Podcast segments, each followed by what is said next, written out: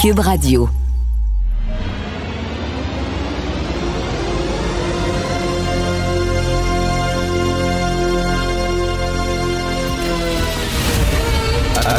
Attention, cette émission est laissée à la discrétion de l'auditeur. Les propos et les opinions tenues lors des deux prochaines heures peuvent choquer. Peuvent choquer. Oreilles sensibles s'abstenir. Richard Martineau. Martino. Un animateur pas comme les autres. Richard Martineau. Cube Radio.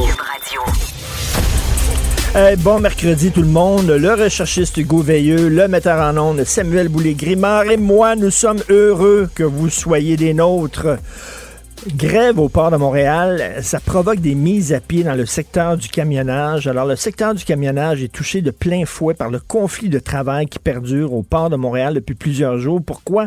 Parce que 90 000 conteneurs qui sont bloqués au port et les camionneurs peuvent pas aller les chercher, ces conteneurs-là, et les mener excusez le mauvais jeu de mots, mais à bon port. Ils peuvent pas faire ça. Donc là, les compagnies de camionnage commencent à jeter des gens dehors, à congédier des gens. Il y a des gens qui perdent leur job. Tu sais, on disait, on disait avec la pandémie, là, ça va changer. Il n'y a plus rien qui sera jamais pareil. Tout va changer demain. On prend un nouveau chemin. Michel Fugain, ça. Bon, alors, tout va changer. On va devenir compatissant. On va serrer les coudes. On va penser aux autres. On pensera pas seulement à nos propres petits intérêts. On va... Bullshit.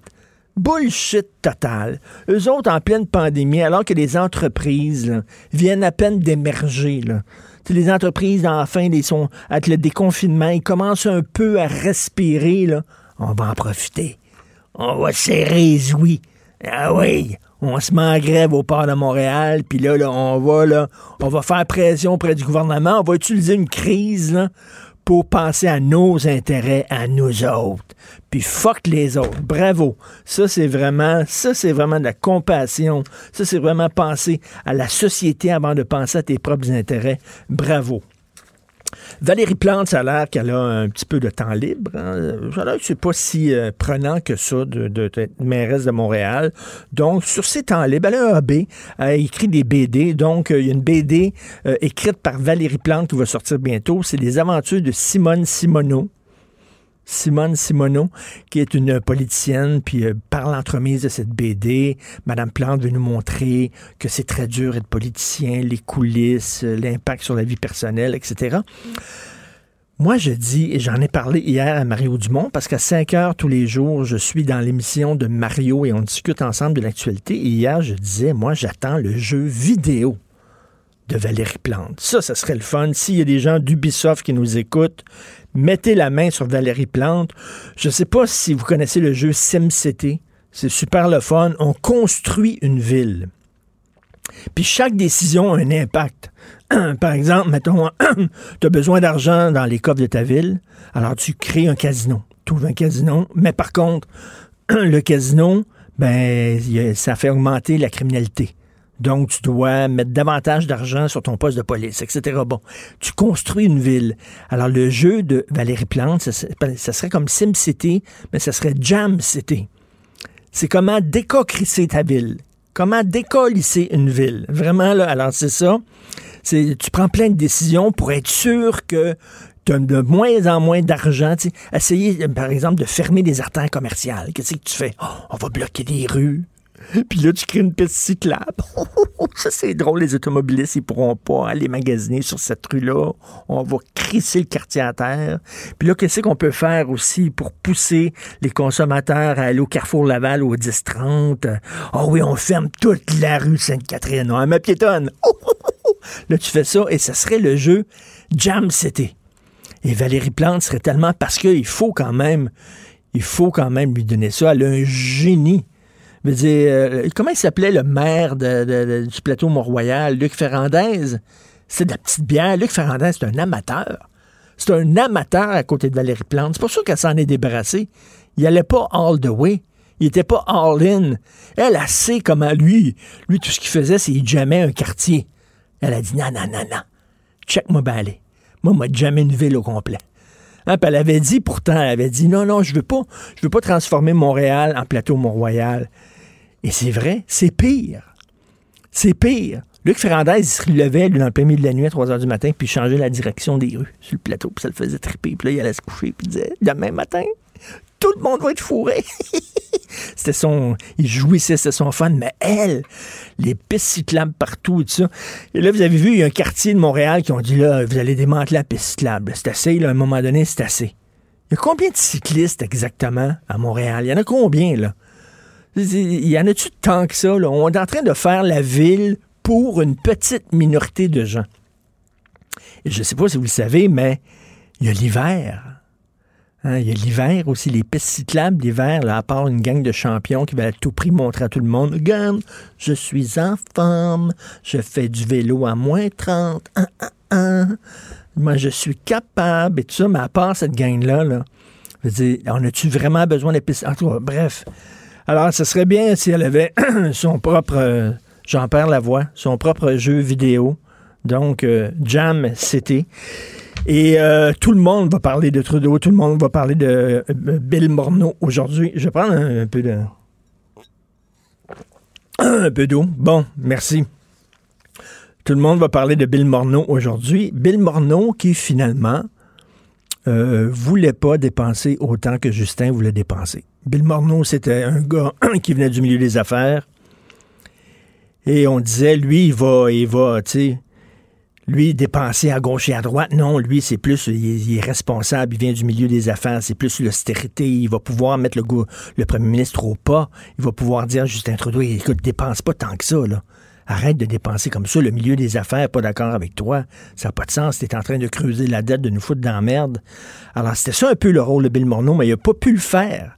Il n'a pas pu le faire. Et Justin Trudeau lui voulait dépenser en masse. Dépenser en masse. Bill Morneau, il a dit, regardez, je peux plus, je me reconnais plus dans ce gouvernement-là. Ça n'a pas de Christie de bon sens. Lui, il agit comme si l'argent poussait dans les arbres. Alors, il a sacré le camp. Et là, Justin Trudeau a décidé de mettre la main sur Mme Freeland et Mme Freeland, il va la mettre à sa main. Mme Freeland, elle pense exactement comme Justin Trudeau. C'est une femme de gauche, c'est une femme qui veut que le gouvernement soit de plus en plus présent, qui dépense. Fait que là, maintenant, qu'il n'y a même plus de frein, là, il n'y a même plus la, personne en charge des finances ne pèsera même pas sur la pédale de frein. Là, watch bien Justin, il va dépenser en tabarnouche, il va te la creuser la dette avec une pépine. Vous écoutez Richard Martineau. Tout va changer demain. Tu n'as qu'à ouvrir les mains. Si c'est vrai qu'on aime autant qu'on déteste, Martineau, c'est sûrement l'animateur le plus aimé au Québec. Vous écoutez Martino Cube Radio. Le, commentaire de Félix Séguin, un journaliste d'enquête pas comme les autres. Alors, Félix Séguin, tous les jours, est avec nous, journaliste au bureau d'enquête de Québécois, bien sûr. Salut, Félix. Salut. Écoute, tu veux nous parler des conspirationnistes qui veulent changer de ton. C'est-tu vrai, ça? Oui, changer de ton et changer d'image, euh, c'est intéressant. je, pensais à ça ce matin buvant mon vin, comprends-tu, euh, gruyère avec mes amis du groupe Bilderberg, c'est bien connu, hein, j'y suis. Ben oui, ben oui. Euh, oui, euh, et puis là, je, je, je, en fait, pour te dire, Richard, j'ai euh, regardé une vidéo d'André Pitre, euh, qui lui euh, est le fondateur de ce qu'il appelle le studio, euh, un compte YouTube où il exprime ses prises de position, qui est suivi par plus de 45 000 personnes et ah, relayé un peu partout sur la planète d'ailleurs. Oui, hein, tu sais de quoi je parle, puis plusieurs d'entre vous le savez également. Alors, deux choses à ce propos-là. Il faut bien, pour cadrer cette, cette nouvelle-là, disons qu'André Pitre et son studio, lui, euh, considère qu'il est un média indépendant et euh, veut également intégrer là, ce qu'il appelle euh, le club aussi des médias, c'est-à-dire qu'il veut concurrencer sur le même terrain les grands médias, dit-il, subventionnés, là, donc nous sommes subventionnés aussi, et les médias de masse et corrompus. Alors, veut sur le même terrain il veut jouer sur le même terrain, Richard, et c'est dans la vidéo, l'une des dernières vidéos qu'il a, qu'il a publiées, ce que j'ai trouvé plutôt intéressant, c'est qu'il ne euh, cache pas du tout la stratégie de son groupe pour se rendre plus acceptable aux yeux des gouvernements et aux yeux de la société en général. Il raconte une anecdote euh, au cours de laquelle, quand, quand euh, Maxime Bernier a fondé euh, le Parti populaire du Canada, puis quand euh, le, le, parti a tenu euh, son investiture et son congrès, lui était appelé à faire une entrevue avec Maxime Bernier et à filmer la totalité du congrès Parti populaire du Canada. Alors, il semble que à la dernière minute, l'entrevue qu'il devait faire avec Maxime Bernier et sa présence au Congrès ont été remises en question par les décideurs du parti qui trouvaient que d'être vu avec André Pitre, qui ben relaie certaines théories conspirationnistes aussi, provenant notamment de QAnon et etc., n'était pas une bonne chose. Alors, revenons au segment dont, j'ai, euh, euh, dont je te parle et que j'ai visionné. Euh, il affirme euh, en habit, comprends-tu, très bien vêtu, les cheveux coupés, il dit regardez, je renonce à mon look d'avant, je renonce à je renonce à la manière dont je m'exprimais avant pour être plus politically correct, pour pouvoir être invité dans les grands événements politiques notamment, et qu'à l'inverse, les politiques viennent à mon émission. Il le dit en toutes lettres et il se désolidarise. Il manque de solidarité à, à, ce titre-là avec certaines personnes du mouvement conspirationniste québécois qui le trouvent euh, euh, trop mal habillé. attends, attends, une minute, là, sa, base, sa base là, va dire qu'il commence à être vendu. Là. Il veut, il veut maintenant euh, se faire, euh, se faire quasiment interviewer dans les, dans les médias corrompus de l'establishment. Là, euh, il va perdre sa base. Là, qui vont dire ah, qu'il est ben, Raison, il affirme il affirme que ça lui a déjà coûté beaucoup d'abonnés euh, que de se comporter ainsi, mais qu'après discussion avec des gens qui connaissent le modèle médiatique, si vous voulez, québécois, a cru bon euh, de tenter le coup, euh, qu'il y ait une désolidarisation de sa base pour, euh, pour intégrer, euh, si tu veux, le, le club des médias qu'il dénonce.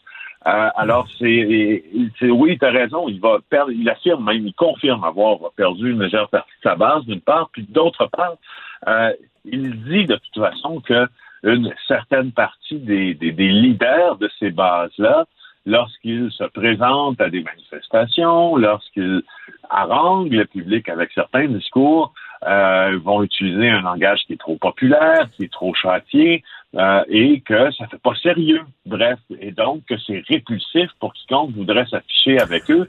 Je trouvais très intéressant, Richard, de te, parler de ça. Mais donc, donc ça veut dire dans, dans, dans le camp des coucous, moi c'est comme ça un peu je les appelle, le camp des coucous, il y a une scission.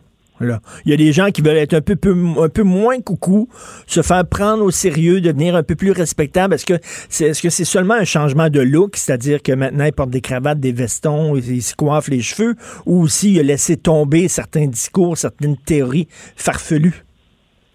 Ben là, la question, moi, que je me posais après avoir entendu euh, la déclaration de, M. Pitre à son émission, c'est est-ce que est-ce qu'il tente euh, de, de en fait, d'adoucir son image, si on veut, et d'adoucir son ton euh, pour relayer les mêmes théories, mais qu'elles passent mieux.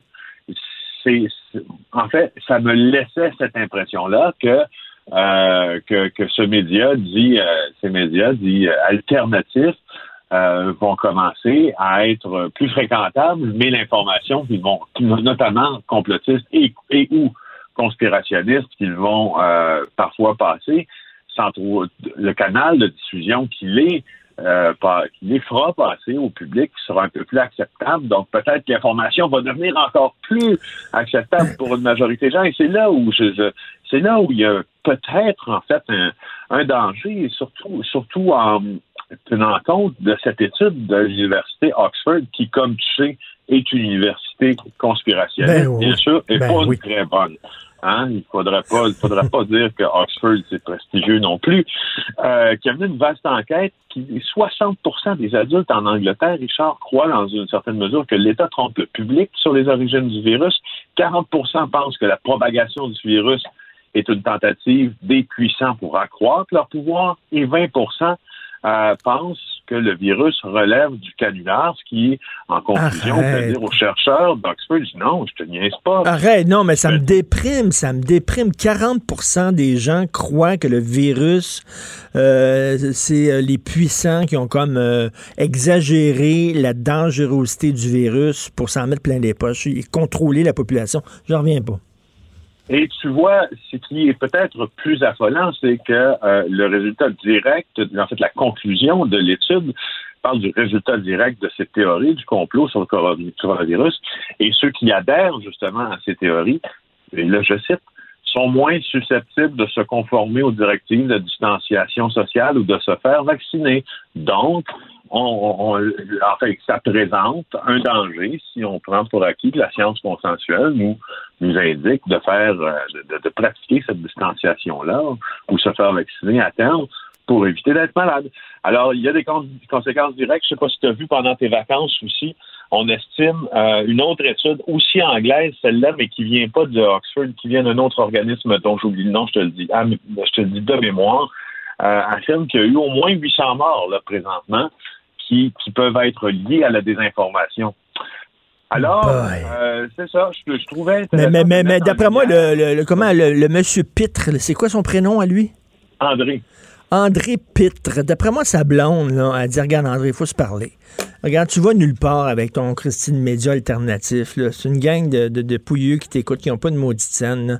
Là, à un moment donné, regarde l'état de nos finances. Là. Là, il va falloir que tu trouves une job dans un média sérieux. Il va falloir que tu sois récupéré, que tu rentres dans le système.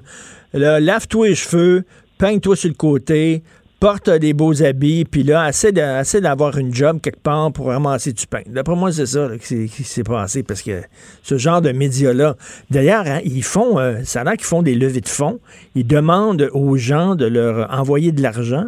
Euh, ça, je pense, c'est Alexis Cossette-Trudel. En tout cas, il y a plusieurs médias alternatifs, puis ça a l'air qu'il y a des gens de France qui les écoutent et qui leur envoient de l'argent. Je sais pas si c'est vrai. Mais bien sûr, ben bien sûr, bien sûr, lorsque tu regardes les vidéos qui ont été publiées par André Pitre, euh, et euh, il est très, très assidu euh, sur la publication justement de ces vidéos-là, il a, il y a un, compte PayPal qui nous permet de faire des dons, qui passe en bas d'écran, comme un- ce qu'on appelle les bandeaux en télé, là, un bandeau qui passe en bas d'écran, donc une infographie de bas d'écran, avec son compte PayPal, son adresse pour les virements Interact, et les manières de donner, puis il nomme à chaque fois euh, les gens qui lui ont donné des sous, puis euh, c'est à coup des fois de 10, mais des fois c'est à coup de 100, des fois c'est à coup de 200, puis des fois c'est plus.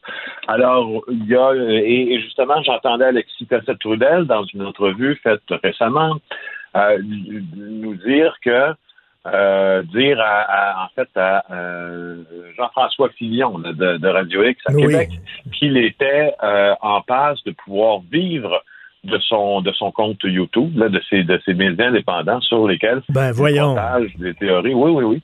Donc, euh, en fait, c'est ce qu'il a dit. Puis là, la question que je me pose au final, Richard, pourquoi tu m'intéresses à ça? Pourquoi? Toi, tu vas me dire, mais perds pas ton temps avec ça, Félix. Puis je, je- c'est drôle.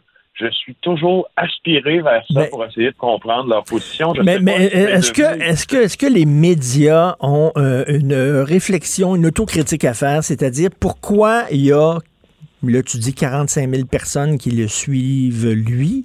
Mais pourquoi il y a des gens qui ont abandonné les médias traditionnels pour s'en aller? Tu sais, c'est comme euh, aux États-Unis. Pourquoi il y a des gens qui ont abandonné les partis traditionnels pour s'en aller vers euh, des, des, des, des partis extrémistes, vers des, des héros populistes, etc.? Moi, c'est ça la question. Ben, forcément, euh, forcément, Richard, on doit se poser cette question-là si on se pose la question sur la popularité des médias dits alternatifs Ben ou oui. des médias dits, euh, dits indépendants. Est-ce que, est-ce que euh, chez les gé- généralistes, il y a une portion de la population qui affirme se retrouver moins puis décide de, d'opérer un changement vers des je, je- je pense qu'il y a une réflexion euh, effectivement là, tu sais, à avoir, mais il- la réflexion à avoir n'a pas beaucoup euh, l'issue de cette réflexion-là est assez complexe parce que je veux dire, les médias qui font du journalisme, euh, tu sais, comme à Québécois, puis chez mes collègues compétiteurs Ben aussi oui. sérieux depuis des années, est-ce qu'on est-ce qu'on doit avoir cette réflexion-là pour en arriver à la conclusion qu'il faut devenir freak? Ben oui, c'est ça. là. Est-ce qu'il va falloir que tu te mettes. ben C'est non, ça. va-tu falloir que tu te mettes à relayer des théories d'un- farfelues et à interviewer des gens complètement coucou pour ramener ces gens-là aux médias Ben, traditionnels? ça, ben non. Donc, c'est un débat, de- c'est un débat dont, dont, dont on va devenir, euh, dont on deviendrait un peu euh, l'idiot de service, là, parce que si, on peut pas mettre là, on peut pas mettre le, le pied là, puis probablement que les gens qui, euh, qui accusent les grands médias de ça le savent très bien qu'on ne mettra pas le pied là non plus. Donc, il n'y a pas de damn if you do, damn if you don't. Ben oui, tout à fait. Écoute, on se dit, il va toujours avoir des gens comme ça qui sont, euh, qui sont, euh, écoute, atti- attirés par des discours plus radicaux, plus extrémistes, plus underground. Puis euh, c'est ça qui est ça. Faut vivre avec ça là. Ouais, puis les chiffres dont je te parlais, là, de j'ai recensé, euh, je sais pas si tu consultes ce site-là, Conspiracy Watch, euh, c'est euh, évidemment un site au nom anglais parce que c'est un site français. Alors, euh, c'est c'est un Français qui a mis ça sur pied, Conspiracy Watch, et à chaque semaine, il débusque vraiment, vraiment, vraiment euh, ce que euh, euh, les complotistes font de mieux ou de pire, dépendamment du- de quel côté de la Ah, clôture oui. tu te trouves. Oui, et puis c'est très, très détaillé. Il y a même une carte sur le, le Conspiracy Watch, une carte mondiale avec, euh, si tu veux, une modélisation, une modélisation là, du nombre de théories du complot qui circulent dans certains pays. Et puis au Canada, Montréal semble être en être l'épicentre. Oh, comme, mon Dieu, le plaque, euh, crise du COVID. Ben oui, on sait qu'à Montréal, on est la plaque tournante des, des sites porno comme Pornhub puis tout ça. là, ils ont souvent leur quartier général. Alors là, on est rendu la plaque tournante aussi des conspirationnistes. Merci Félix Séguin. Il faut dire que tu es un reptilien toi-même. hein. Faut le Oui, dire. je là. sais bien. Alors, je retourne dans ma peau serpent. On se demain. Félix Séguin, journaliste au bureau d'enquête de Québécois qui nous parle tous les jours de crimes et société. Merci beaucoup Félix. Passe une excellente journée. Tu un reptilien comme moi. Tous les deux. Cube Radio. Cube Radio. En direct à LCN. Ici Yves Poirier, vous regardez LCN. Moment de retrouver Richard Martineau. Bonjour Richard. Bonjour Cindy. Justin Trudeau veut faire oublier le scandale We Charity. Ben oui, la prorogation du Parlement. Écoute, euh, mon fils a 12 ans, mais quand il avait 7 ans, il aimait beaucoup jouer aux cartes. On jouait au Uno avec lui. Toutes les familles québécoises connaissent le Uno. Puis quand il gagnait, il aimait ça. Quand il gagnait, là, il voulait jouer une autre partie, puis tout ça. Mais quand il perdait, là, il pouvait arrêter dans le plein milieu de la partie. Il dit, ah, je joue pas. Puis là, je disais, fiston, faut aller quand même jusqu'au bout de la partie. Voyons. donc. Non, non, non, j'ai des devoirs à faire. Soudainement, il se rappelait, là, il avait mal au ventre, ou je sais pas trop quoi. Alors, Justin Trudeau, il agit comme mon fils quand il avait 7 ans. Exactement. En disant, là, il, sent la soupe chaude un peu. Il sent que la, la, l'eau de la piscine devient un peu chaude. Il sort de la piscine, puis on tire la plug. C'est fini. Time out. On va recommencer. Alors, le Parlement est euh, euh, reporté. Donc, pendant cinq semaines, il n'y aura pas de questions, il n'y aura pas de débat. On sait qu'il y a un comité spécial qui est en train de se pencher sur euh, le scandale de We Charity tire la plug. Il n'y aura plus euh, de comités euh, spéciaux quoi que ce soit. On revient dans cinq semaines. Donc, c'est un reboot un peu qu'on fait comme un, quand ton ordinateur gèle. Alors, tu le fermes au complet, tu le repars. C'est un peu ce que fait Justin Trudeau. Puis là, il dit c'est à cause de la pandémie. je m'excuse, mais la, la, pandémie a le dos large. Le, le, dos large, là. monsieur, euh, vous avez roulé très vite sur l'autoroute, ou c'est à cause de la pandémie? Les Canadiens jouent mal, c'est à cause de la pandémie. Tu. Je veux dire, essayez ça, s'il y a un, un, adolescent qui nous écoute, là, puis ça ne tente pas de ramasser ton linge, dis à ta mère, c'est à cause de la pandémie, maman. Bon, alors c'est un peu ce qu'il dit. C'est à cause de la pandémie, on va arrêter. Mais non, on sait qu'il sent la soupe chaude. Euh, il est dans l'eau chaude avec Bill Morneau qui a quitté en laissant sous-entendre qu'il n'était pas d'accord avec euh, la propension de Justin Trudeau de dépenser de façon énorme. Donc, il est parti. Euh, on sait que, bon, We Charity, ça commence vraiment à être un gros scandale. Donc, il tente de faire oublier ça pendant cinq semaines. La manœuvre est grosse. Vraiment, est-ce qu'on a une poignée dans le dos? Est-ce que les gens vont avaler ça? Bref, est-ce que ça veut dire qu'on va repartir en élection dans cinq semaines? On le verra. Mais pendant cinq semaines, le Canada ne sera plus une démocratie parce qu'il n'y aura plus de débat et le gouvernement n'aura de compte à rendre à personne. Il faut quand même le faire. Reste à voir si cette stratégie va payer euh, ou non. Tout à fait. Euh, maintenant, dans un autre dossier, euh, Richard, tu t'interroges, est-ce que c'est le temps pour les policiers d'être dotés de caméras corporelle. Tout à fait. Alors, Toronto, ils ont pris cette décision-là. Donc, la Commission des services policiers de Toronto qui a approuvé l'achat de 2350 caméras corporelles pour équiper les euh, policiers de la ville. Et euh, là, je parlais, moi, à un ancien chef de police, l'ancien chef de police de Laval, puis qui disait, vous savez, les policiers, là, ils doivent euh, transporter à peu près 40 livres d'équipement. Ça n'a aucun bon sens. Maintenant, tout ce qu'ils doivent transporter avec eux, ça devient très lourd. Et là, il va falloir ajouter des caméras. Il y a des policiers qui disent, est-ce que vous aimeriez ça, vous, que dans votre bureau, votre patron mette une caméra pour voir, surveiller tous vos faits et gestes pendant votre travail? OK, bon, je peux comprendre, mais en même temps, je pense que ça va protéger aussi les policiers parce qu'on le sait de plus en plus, hein, lorsqu'il y a des arrestations, des fois des arrestations musclées, peut-être que le policier avait des raisons d'utiliser la force, une force nécessaire pour provoquer son arrestation, faire son arrestation, mais les gens sur le trottoir filment et après ça enlèvent ce qu'il y avait avant l'arrestation, enlèvent ce qu'il y avait après, sortent ça de son contexte, ça sort, après ça, ça joue euh, sur les médias sociaux et après ça, bon, le policier est traité de raciste, etc. Donc, je pense que pour protéger aussi les policiers, pour protéger la population, ce serait peut-être une bonne idée si les policiers de Toronto le font. Je ne sais pas pourquoi ceux de Montréal ne le feraient pas. Donc, en même temps, être policier, c'est une job particulière. hein. On te permet d'utiliser la force. Je pense que c'est la moindre des choses qu'on puisse surveiller un peu euh, certains policiers parce qu'on le sait. Dans, dans toute profession, il y a des pommes pourries, il y a des mauvais policiers aussi, puis ça serait bien, euh, ce serait peut-être que, sachant qu'ils ont une caméra, ils vont peut-être un peu calmer leurs ardeurs. Et ça peut les Et de défendre. toute façon, aussi. les caméras. Ben oui, puis sont, sont déjà là, tu le disais, tout le monde euh, en a, en a une Ben, à portée tout de main. Tu es en train de revoir la loi sur la police aussi au Québec. On verra si ce genre d'outils technologiques euh, en fera Complètement. partie. À Complètement. voir. Merci, bonne journée. Merci, Bonne journée, tout le monde. Richard. Au revoir. Au revoir. Bonne émission. Martino. Même avec un masque, c'est impossible de le filtrer. Vous écoutez Martino. Cube Radio. La chronique argent. Une vision des finances pas comme les autres. Alors, nous parlons d'économie avec Yves Daou, directeur de la section argent du Journal de Montréal, Journal de Québec. Salut Yves. Salut Richard, Hey, content écoute, de te retrouver. Ben, content de te retrouver aussi. Écoute, avant de parler du cirque, là, la, la grève au port de Montréal, puis là, on le voit, ça a des impacts là, vraiment sur les camionneurs. On avait-tu vraiment besoin de ça, maudit, en pleine pandémie, alors que les- nos entreprises ont de la difficulté, tirent le diable par la queue, et là, on se retrouve avec des containers qui dorment au port de Montréal. Euh, ça n'a pas de sens. Ah, mais rappelle-toi quand même, euh, on a pris, euh, les Québécois on se sont aperçus de l'importance stratégique du port de Montréal quand il y a eu le fameux blo- euh, blocus ferroviaire. Là. Oui, oui, Je oui. rappelle quand on avait bloqué, puis tous les, les conteneurs étaient pris dans, à, à Vancouver, puis tout ça, puis on s'est aperçu de l'importance stratégique de ce qui se retrouve dans ces wagons-là, puis ces conteneurs, qui est des, des, des, produits de consommation qui vient évidemment d'ailleurs dans le monde, euh, t'as les, les- le, matériel euh, pharmaceutique, etc.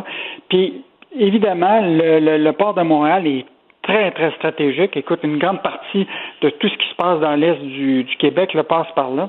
Et donc là, tu te retrouves avec un conflit euh, syndical, parce qu'on s'entend pour dire que les débardeurs, là, c'est pas des enfants de cœur, eux autres. No. Donc, euh, donc, on se retrouve dans une espèce de conflit qui date des, des années 30. tu sais. Euh, Écoute, euh, aujourd'hui, les débardeurs-là, j'ai l'impression qu'ils n'ont aucun euh, intérêt pour qu'est-ce qui se passe par rapport à la, à la COVID. là. C'est ça, tu sais, c'est. là. Mais t'as raison, tu sais, comme à, à New York, là, les, les- les syndicats de débardeurs, là, elle m'a dit, c'était quelque chose, c'était les Teamsters, c'était Jimmy Hoffa, puis tout ça, là, c'était très- d'ailleurs, à l'époque, c'était très infiltré par, euh, par le crime organisé. C'est ce qui, j'imagine, c'est plus le cas aujourd'hui, mais Ben, on le- sait, on sait que c'est des, c'est, ils, ils jouent dur, là, les, les, Ah ouais. les Mais débardeurs. là, je pense que, que si on comparait, parce qu'ils se considèrent comme des travailleurs essentiels, je me rappellerai un des présidents de syndicat qui avait dit euh, J'invite les Québécois à venir essayer ce que c'est d'être un débardeur. Je poserai le mec, puis ils sont quand même gagnés, ils gagnent presque 100 000 et plus. Là. Je l'inviterais peut-être à faire un travail d'une infirmière qui est un travail essentiel, qui gagne bien moins que. Exactement. Et donc, euh, Ben, un travail de camionneur aussi, c'est pas facile d'être camionneur. Puis là, on voit les camionneurs qui perdent leur job. Pourquoi? Ben parce qu'ils ont plus de, ils ont plus de, con- de, de- de conteneurs à, à transporter. Donc là, il y a un impact. Puis je trouve ça vraiment malheureux que des gens comme ça euh, profitent d'une crise pour essayer de faire pression auprès du gouvernement? Malheureux. Ben là, je pense que la pression va augmenter parce que l'Ontario s'est joint aussi au Québec là, pour faire de la pression parce que les autres aussi vont être impactés par ça. Là. Euh, donc, Mm. euh, souhaitons que le ministre Garneau, qui est souvent rapide sur la gâchette, on verra comment il va réagir. Ouais, The Man in the Moon. Alors, euh, les Québécois ont perdu leur cirque, finalement. C'est terminé. Écoute, on en a tellement parlé, euh, Richard. Là. Euh, donc, hier, c'était la, la, l'heure finale, à 17 heures hier, pour avoir des propositions qui viendraient de, d'autres partenaires, donc euh, québécois. Évidemment, euh, il y a eu personne qui, euh, qui a fait une offre. Donc, euh, c'est l'offre des euh, Catalyst et euh, les autres fonds américains là, qui remportent la mise. Là. Euh, donc, euh, eux autres, ce qu'ils acceptent, c'est qu'ils annulent la dette de 1,1 milliard. Euh, ils s'engagent à investir 375 millions euh, ou 493 millions canadiens dans le cirque. Ils s'engagent à garder le siège social de l'entreprise pendant cinq ans. Tu sais, c'est quoi les garanties, toi, de siège social? Ben, écoute, là, ils disent. Ben oui, ils disent ça, là. Ils disent, on a signé, puis tout ça, puis après deux ans, ils lèvent les feuilles, puis ils sacent le camp, là. Ah, ça. Puis, euh, mais ce qui est désolant, vraiment, là, c'est c'est un, un fleuron du Québec qui a été créé au Québec, puis aujourd'hui, les Québécois sont même plus actionnaires. Euh, et donc, euh, je pense que ça va faire un, un cas à, à analyser dans les écoles de gestion au Québec, puis etc. Là, comment on en est arrivé là? Tu sais, quand je fais l'analogie, là, je pense à, à, tu sais, à, une idée d'une, tu sais, d'un, enfant dans une famille là, qui est un prodige, qui, qui, tu sais, qui Oui. est un artiste. Puis là, il y a une poussée de croissance. Tu comprends? Il y a l'ADN pour être à, à l'international, mais ses parents n'ont pas d'argent. Puis là, l'oncle Mitch, là, tu comprends-tu?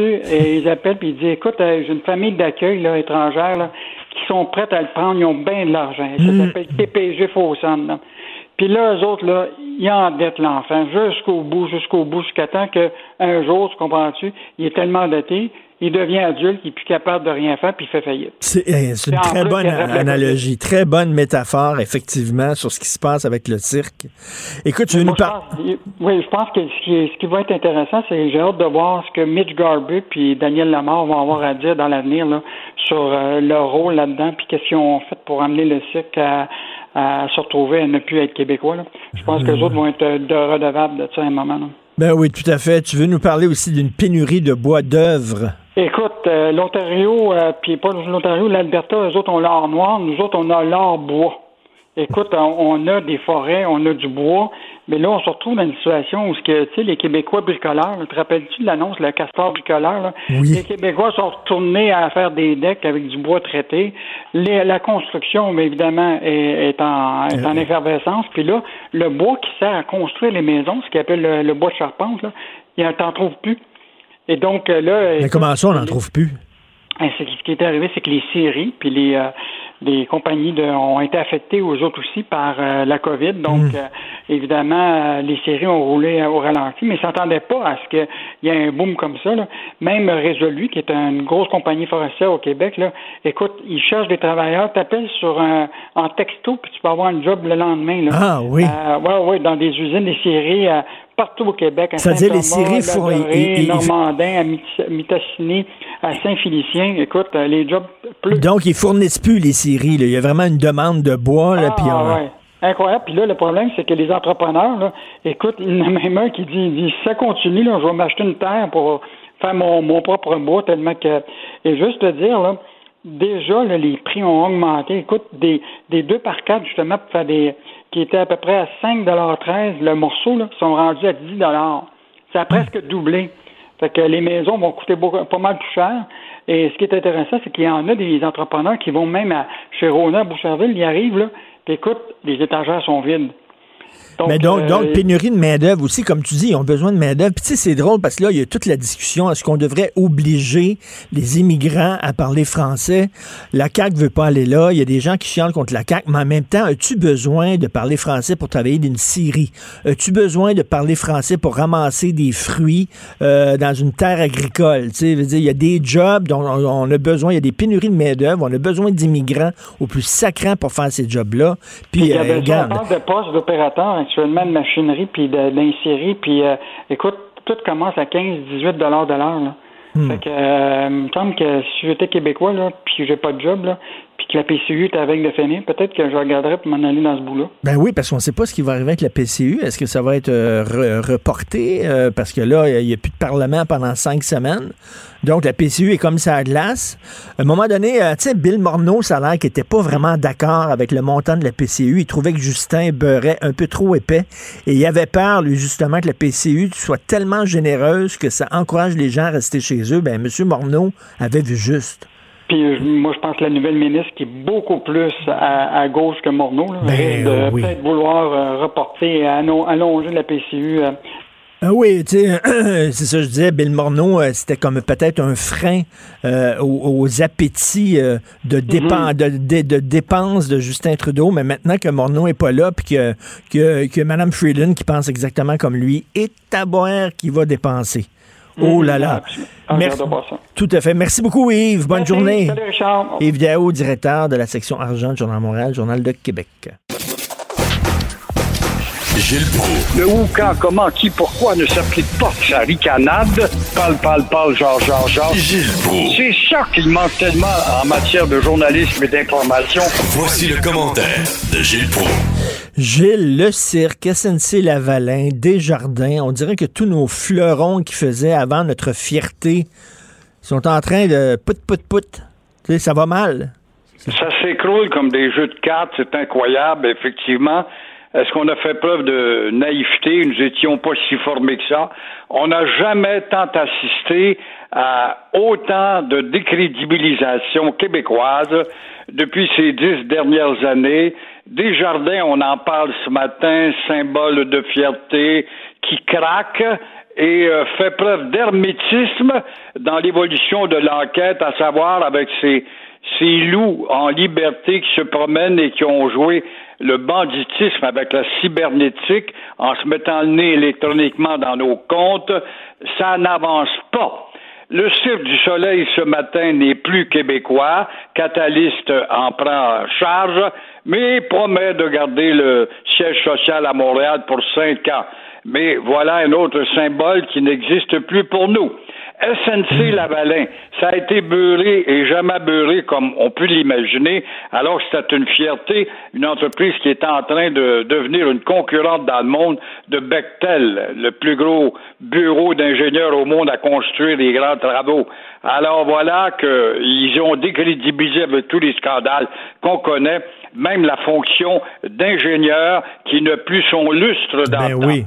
Euh, la perte des flambeaux d'hier, donc, se poursuit et est-ce qu'on a déjà assisté, en tout cas, à une décrédibilisation comme ça, à l'écroulement des châteaux de cartes? Ça fait peur de voir comment euh, le Québec, aussi fier était-il avec son torse bombé il n'y a pas longtemps. Et quand on voit la dette ou le déficit de Trudeau maintenant qui nous promet qui est en train de nous éteindre tranquillement, eh bien, on peut pas faire autrement que d'avoir peur. Et Gilles, vous parliez de Desjardins. Hier, j'ai un changement à faire sur mon assurance automobile, un petit changement à faire. J'appelle Ouais. Desjardins pour faire ce changement-là. Ils disent, allez sur le site Internet, ça fonctionnait pas. Le site Internet, ça fonctionnait pas. Donc, j'ai été 1 heure 40 minutes à attendre. On se met 1 de la heure musique, 40 j'espère. minutes avec de la zézique.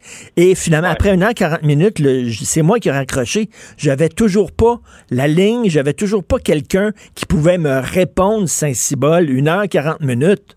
Et on a le culot de dire, euh, si vous voulez passer par le téléphone, composez tel numéro. Mais comment ça marche? Y a-tu un ou une fille qui sont là pour 40 lignes qui sonnent à la fois, ou s'il n'y a pas 5, 6, 10 personnes, notamment des heures de pointe, pour répondre aux plus sacrants, pour faire la réputation de Desjardins? Ben oui, puis là, ils nous disent, euh, là, on- Vidéotron. Mais t'appelles à Vidéotron, c'est drôle. C'est la compagnie actuellement la plus efficace quant à un problème, quant à la rapidité de voir un gars ou une fille venir chez toi ou répondre Ben pour ouais. essayer d'éteindre le feu. Et là, Desjardins, puis c'est une entreprise, mais il y en a plein d'autres. J'attendais, j'attendais, j'attendais. Puis là, ils disent, votre appel est important pour nous. Ben, mange la merde, c'est pas vrai. C'est pas vrai que l'appel Ah, ben, est important. Puis les municipalités, puis Hydro-Québec, pareil. Alors, tout ce qui est des grosses corporations, puis même les entreprises privées aussi, qui sont supposées d'être plus efficaces.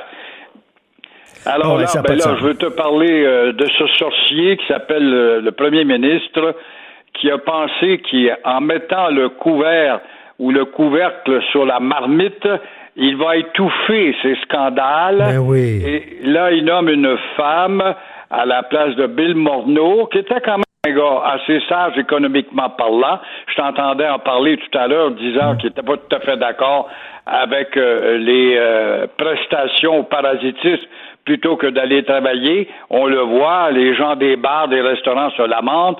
Alors, notre déficit record de 343 milliards euh, va lui permettre, en tout cas, euh, d'emprunter, là j'en doute, va falloir qu'il emprunte quand un déficit de la sorte et de tant de programmes à payer. Et euh, encore une fois, ce gars-là est responsable d'avoir flambé des milliards de dollars d'une façon précipitée. Alors, attendez-vous encore à des congédiements lorsque euh, les fameux PCU, par exemple, vont arriver à échéance, les subventions par-ci et par-là qui seront à sec. Alors, encore une fois, n'oublions pas que c'est le 31 août, c'est demain, ça, le 31 août, que l'aide à certains loyers dans les commerces, notamment les bars et les restaurants, va prendre fin. Ben Alors, oui. ça sera intéressant de voir comment ce gars-là qui nous dit qu'il veut pas aller en élection, dans le fond, va-t-il se servir de ça avec cette paix où l'opposition est neutralisée pour aller en élection? Ben oui, là, on est censé vivre dans un pays démocratique. Et là, pendant cinq semaines, il n'y aura plus de Parlement. Le gouvernement n'aura plus de compte à rendre à personne. Et il pourra pas, il n'y a pas besoin de répondre aux questions. Le comité spécial qui se penchait sur We Charity, le scandale, il siégera pas. Alors, c'est gros en maudit, là. Pendant cinq semaines, on n'aura plus de Parlement. Puis là, Justin dit, oui, c'est à cause de la pandémie. Moi, je suis plus capable. La pandémie a le dos large en tabarnouche, Gilles, là. Vraiment, la pandémie, là, c'est responsable de tout. Le Canadien joue mal, c'est à cause de la pandémie. Euh, euh, c'est l'échappatoire pour toutes. Et là, Mme Friedman, qui est bien, c'est une ancienne journaliste, je rappelle que c'est une sociale médiocrate Ben de oui. culture. Donc, elle va être alignée sur l'NPD pour avoir des appuis et dépenser encore alors qu'il faut à 343 milliards faire preuve d'un resserrement épeurant. Mais ça presse, mais enfin. On va avoir, on va avoir euh, tantôt, dans quelques minutes, à 9 heures, là, Guy Nantel va être avec nous. Euh, Gilles, euh, lui, euh, il est vraiment, là, c'est la souveraineté à tout prix. Est-ce que son rêve impossible va devenir possible, Gilles? Je ne sais pas. Impossible n'est pas français, disait Napoléon. Guy Nantel, un comique qui est devenu un gars sérieux, rêve d'un rêve qui est devenu impossible depuis quelques années. Et avec son référendum, c'est le premier mandat, il accède tout de suite à la souveraineté. J'en doute, on est des peureux. Le PQ, son problème a trop souvent changé d'uniforme, qui a passé d'une étiquette l'affirmation nationale le lendemain. On ne sait pas si c'est l'État associé, le surlendemain, c'est une souveraineté tout court, une souveraineté association. Et on n'avance pas depuis ce temps-là. Dans le fond, moi, je pense que le parti. Ce que j'aime par contre chez Nantel, c'est sa plateforme qui n'est pas encore élaborée, mais euh, elle mérite d'être euh, vraiment piquée par les partis d'opposition, euh, surtout quand il euh, dit euh, les immigrants devront apprendre le français. Je t'entendais tout à l'heure avoir des réticences là-dessus, mais je regrette quand t'as des gars partout en ville, dans des boîtes de terrain de stationnement, puis ça rentre, ça débarque du bateau. You don't speak French, it doesn't matter. The French Canadians speak English. Et puis t'as pas besoin de l'anglais. Puis dans le dépanneur, t'as pas besoin de français. Alors dans nombre de trop grand nombre d'emplois publics. Non, mais quand, quand on travaille avec le public, effectivement, je pense qu'il faut parler français, mais à un moment donné, il y a dans, il y a, dans certains secteurs, il y a des pénuries de main-d'œuvre. On a besoin de gens tout de suite, right here, right now, comme on dit en anglais.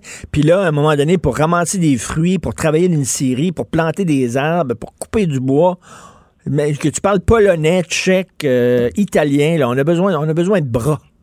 C'est très intéressant ce que tu dis là, parce qu'effectivement, les Hispanos, ce sont pour la plupart euh, les seuls capables de se plier en deux et travailler huit heures par jour à ramasser justement des betteraves ou des pommes de terre ou des pommes tout court à l'automne. Alors, euh, évidemment, parce que les nôtres ne veulent pas, ils ont la, le PCU, eux autres, pour ne pas besoin, en jouant de la guitare, avoir de l'argent par Trudeau. Mais euh, c'est vrai. Mais ces gens-là, dans le champ, le soir, se mêlent à la société aussi. Et puis, ils sont comme des lunatiques, des, des martiens dans le milieu de la société. C'est vrai que nous parlons anglais et on est toujours là, comme avec notre âme généreuse, pour les aider. Mais euh, je reviens à, à Nantel. Moi, je dis qu'il a raison avec ça. Exiger des immigrants. Instaurer aussi euh, une taxe, euh, par exemple, pour euh, la- les raisons sociales. Je crois que la Suisse fait ça ou le faisait. Si tu voulais avoir une, dans la Suisse française, tu voulais avoir une raison sociale, on t'encourageait fiscalement parlant à passer de l'anglais au français. Je ne sais pas si ça se fait encore, mais ça pourrait être un incitatif. Mais là, la Charte des droits va rentrer là-dedans. Dans le fond, le PQ, qui a tellement changé d'uniforme et de couleur, devrait tout simplement, avec la nouvelle génération d'égoïstes qu'on a, nos passe-pop, nos joueurs de guitare et joueurs de hockey, tout simplement axer le programme sur le rapatriement des impôts. Voulez-vous, oui ou non, que nous allions chercher les 60 ou 70 milliards d'impôts qu'on envoie à Ottawa pour mieux nous administrer nous-mêmes? Et là, il y aura peut-être, euh, en tout cas, un enclencheur monétaire qui pourrait euh, intéresser ceux qui hier ne veulent pas entendre parler Mais de ça. la bonne nouvelle là-dedans, c'est qu'il y a vraiment une vraie course au PQ. Il y a des candidats intéressants, il y a des idées qui circulent puis qui se brassent. C'est une bonne nouvelle. Oui, mais quand je vois euh, le jeune historien Sébastien euh, Frédéric oh, Bastien. pardon, euh, qui, qui était le, le jeune David devant Goliath dans la machine, avoir des idées claires, lui, c'est le seul qui a eu des idées claires, euh, de ramasser 10 Je m'aperçois que les vieux péquistes ont encore une influence, dans le dernier sondage en tout cas, pour se ranger derrière euh, l'ancien ministre euh, Gaudreau, c'est ça? Oui, tout à fait. Mais en tout cas, euh, il y a, au moins, il y a une course. Et d'ailleurs, je tiens euh, à, ce que, à le dire là, aux gens, restez des nôtres euh, tout de suite après la pause. Guy Nantel est avec nous. Merci beaucoup, Gilles. On se reparle demain, Gilles Pro. Merci. Au revoir. Au revoir. Il n'y a pas le temps pour la controverse. Il a jamais coulé l'eau sous les ponts. C'est lui qui la verse. Vous écoutez Martino. Cube, Cube Radio. Alors, il y a quelques jours, sur ma page Facebook, j'écrivais, coudon, il est où Guy Nantel exactement? Eh bien, il est là. Hier, il a finalement dévoilé sa plateforme, mais là, on a une vraie course à quatre au PQ, une course passionnante. Il est avec nous. Salut, Guy. Salut Richard. Écoute, euh, je vais te tutoyer parce qu'on se connaît un peu dans la vie, mais je te le jure que si jamais tu deviens premier ministre, je vais te vous voyer. J'aurais préféré que tu me vous vois depuis le premier jour, mais c'est- en dehors de mon contrôle. OK. Alors, tu sais, on va essayer avec le vous, non? Euh, Guy, euh, donc, dévoilement de la plateforme et c'est la souveraineté. On dit, comme on dit en anglais, tu y vas all-in, euh, tu y vas gung-ho, la souveraineté à tout prix. Et la question que plusieurs personnes se posent, c'est que pour les souverainistes, pour les séparatistes, est-ce que c'est pas un peu suicidaire? C'est-à-dire qu'on peut pas se permettre une troisième défaite. Ce serait vraiment épouvantable. Premièrement, le mot séparatiste, là, ça c'est Elvis Gratton qui dit ça. Fait que tu vas enlever ça de ton vocabulaire. On va, on va déjà faire ton éducation. Là. On, peut, on peut parler de souverainiste ou indépendantiste, mais certainement pas de séparatiste. Pourquoi? Parce que séparatiste, ça nous met directement en relation avec le fait qu'on porte un fardeau. On veut se séparer de quelque chose. Mais dans le fond, c'est parce qu'on a été envahi. Fait que, euh, on n'a pas apporté de fardeau. Là, sais. Souverainiste, c'est juste d'affirmer qu'on est un peuple qu'on est un peuple souverain. Euh, ensuite, c'était quoi ta question dans le fond? Ben, un, un autre référendum, c'est-à-dire que Oui, si ok, un autre ben, référendum, on est t'es t'es mieux de le gagner, sinon ce serait épouvantable. Tu, peux- tu Ben, pourrais enterrer le rêve souverainiste pendant des années.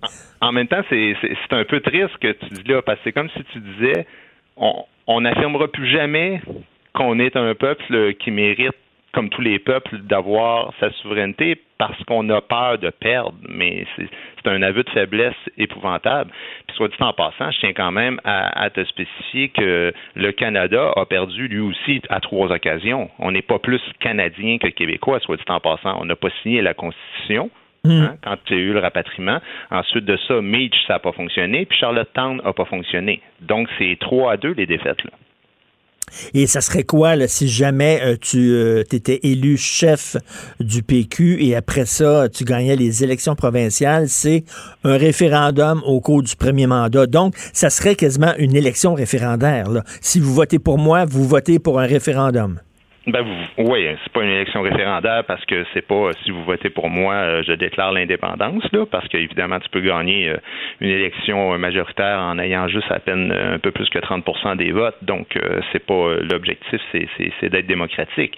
Mais à partir du moment où vous votez pour le Parti québécois avec Guy Nantel à sa tête, forcément vous votez pour la tenue d'un référendum.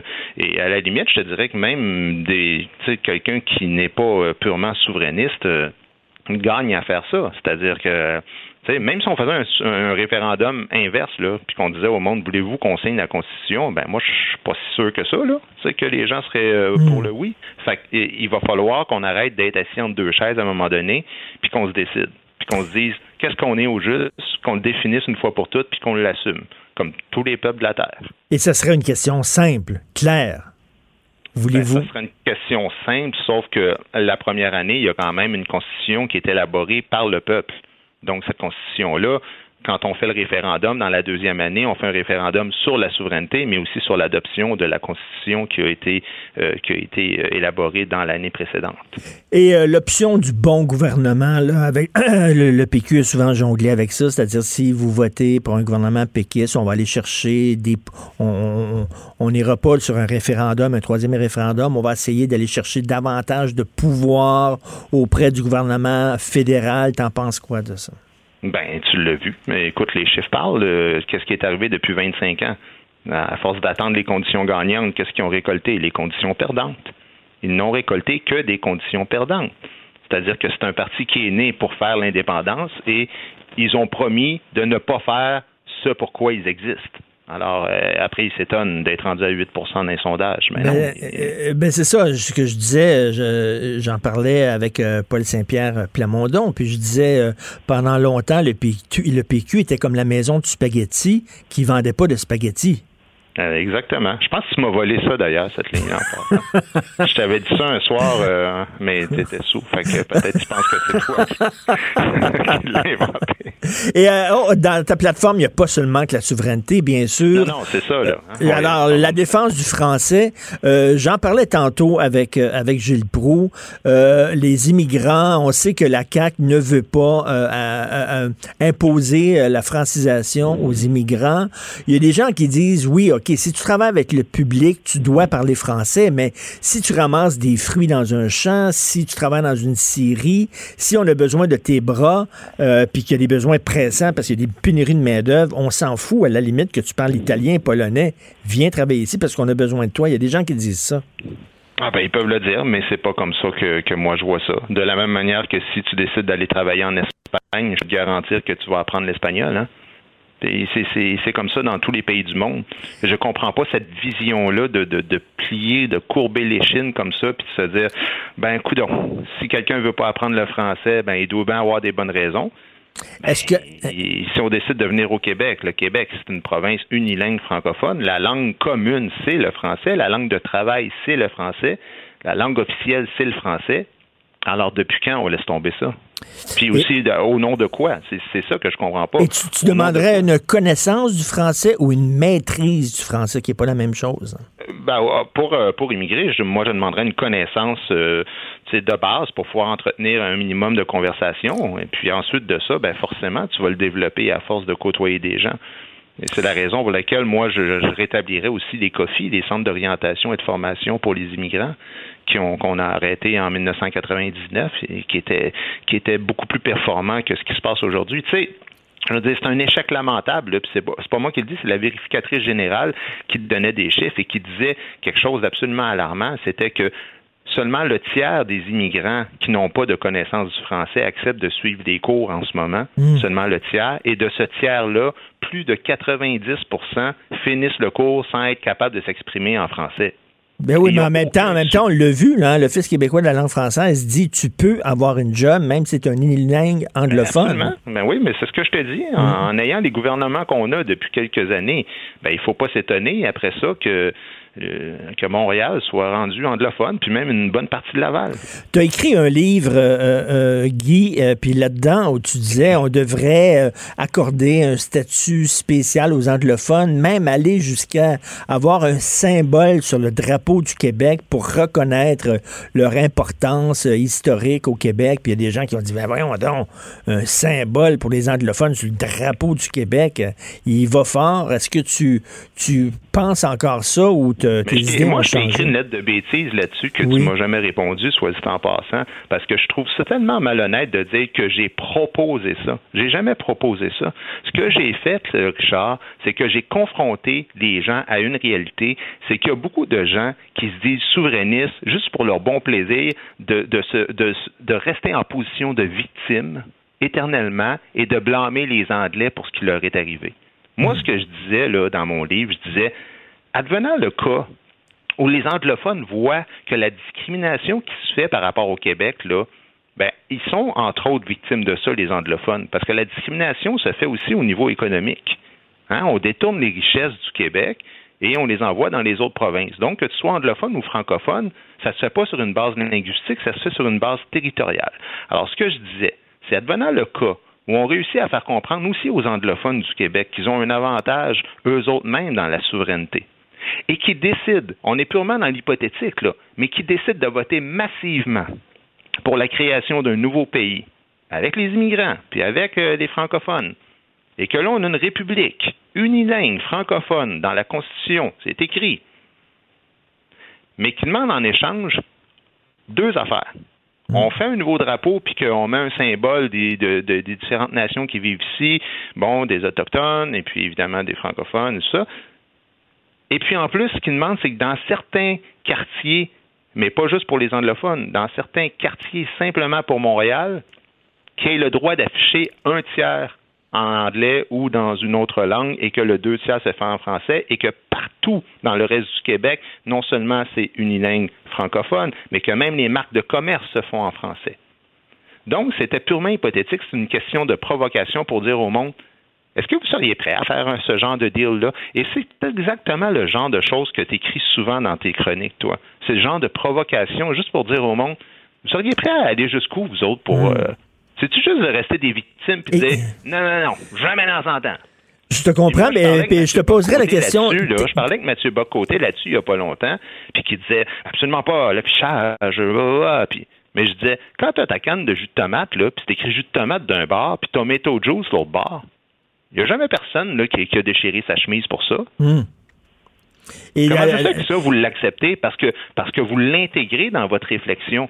Mais moi, mon but, c'est de mettre un terme aux querelles, puis enfin de devenir un peuple qui ne fait pas dans ses culottes quand vient le temps de passer à d'autres choses. Et tu sais qu'un des défis du PQ, c'est d'aller rejoindre les jeunes, parce que tu le sais, tu es un gars lucide, veux dire, tu parles beaucoup aux jeunes qui t'aiment bien gros, et euh, ils sont pas là, ils sont dans l'environnement, ils parlent, ils sont pas dans, la défense du français et du nationalisme et tout ça. Jusqu'où tu es prêt à aller pour aller rejoindre cette clientèle-là? Vas-tu commencer à transformer le PQ en, en parti vert? Vas-tu, tu sais, jusqu'où tu es Richard, prêt? je ne fais aucun clientélisme. Là, là, je sais pas si tu l'as lu, la- ma plateforme, Mhm. là, sinon on va la lire, puis j'ai aussi euh, cinq vidéos de- d'une 10-15 minutes chaque qui vont sortir dans les cinq prochaines semaines, qui expliquent là, de façon claire, nette, précise, ma vision des choses. Et tu n'iras pas Si chercher telle clientèle, puis telle autre clientèle, puis pour vous autres, je promets ça, puis pour les vieux, je promets Je, ça, je puis veux pour rien les... savoir de ça. Je veux rien savoir de ça. Je te, je te le dis, là.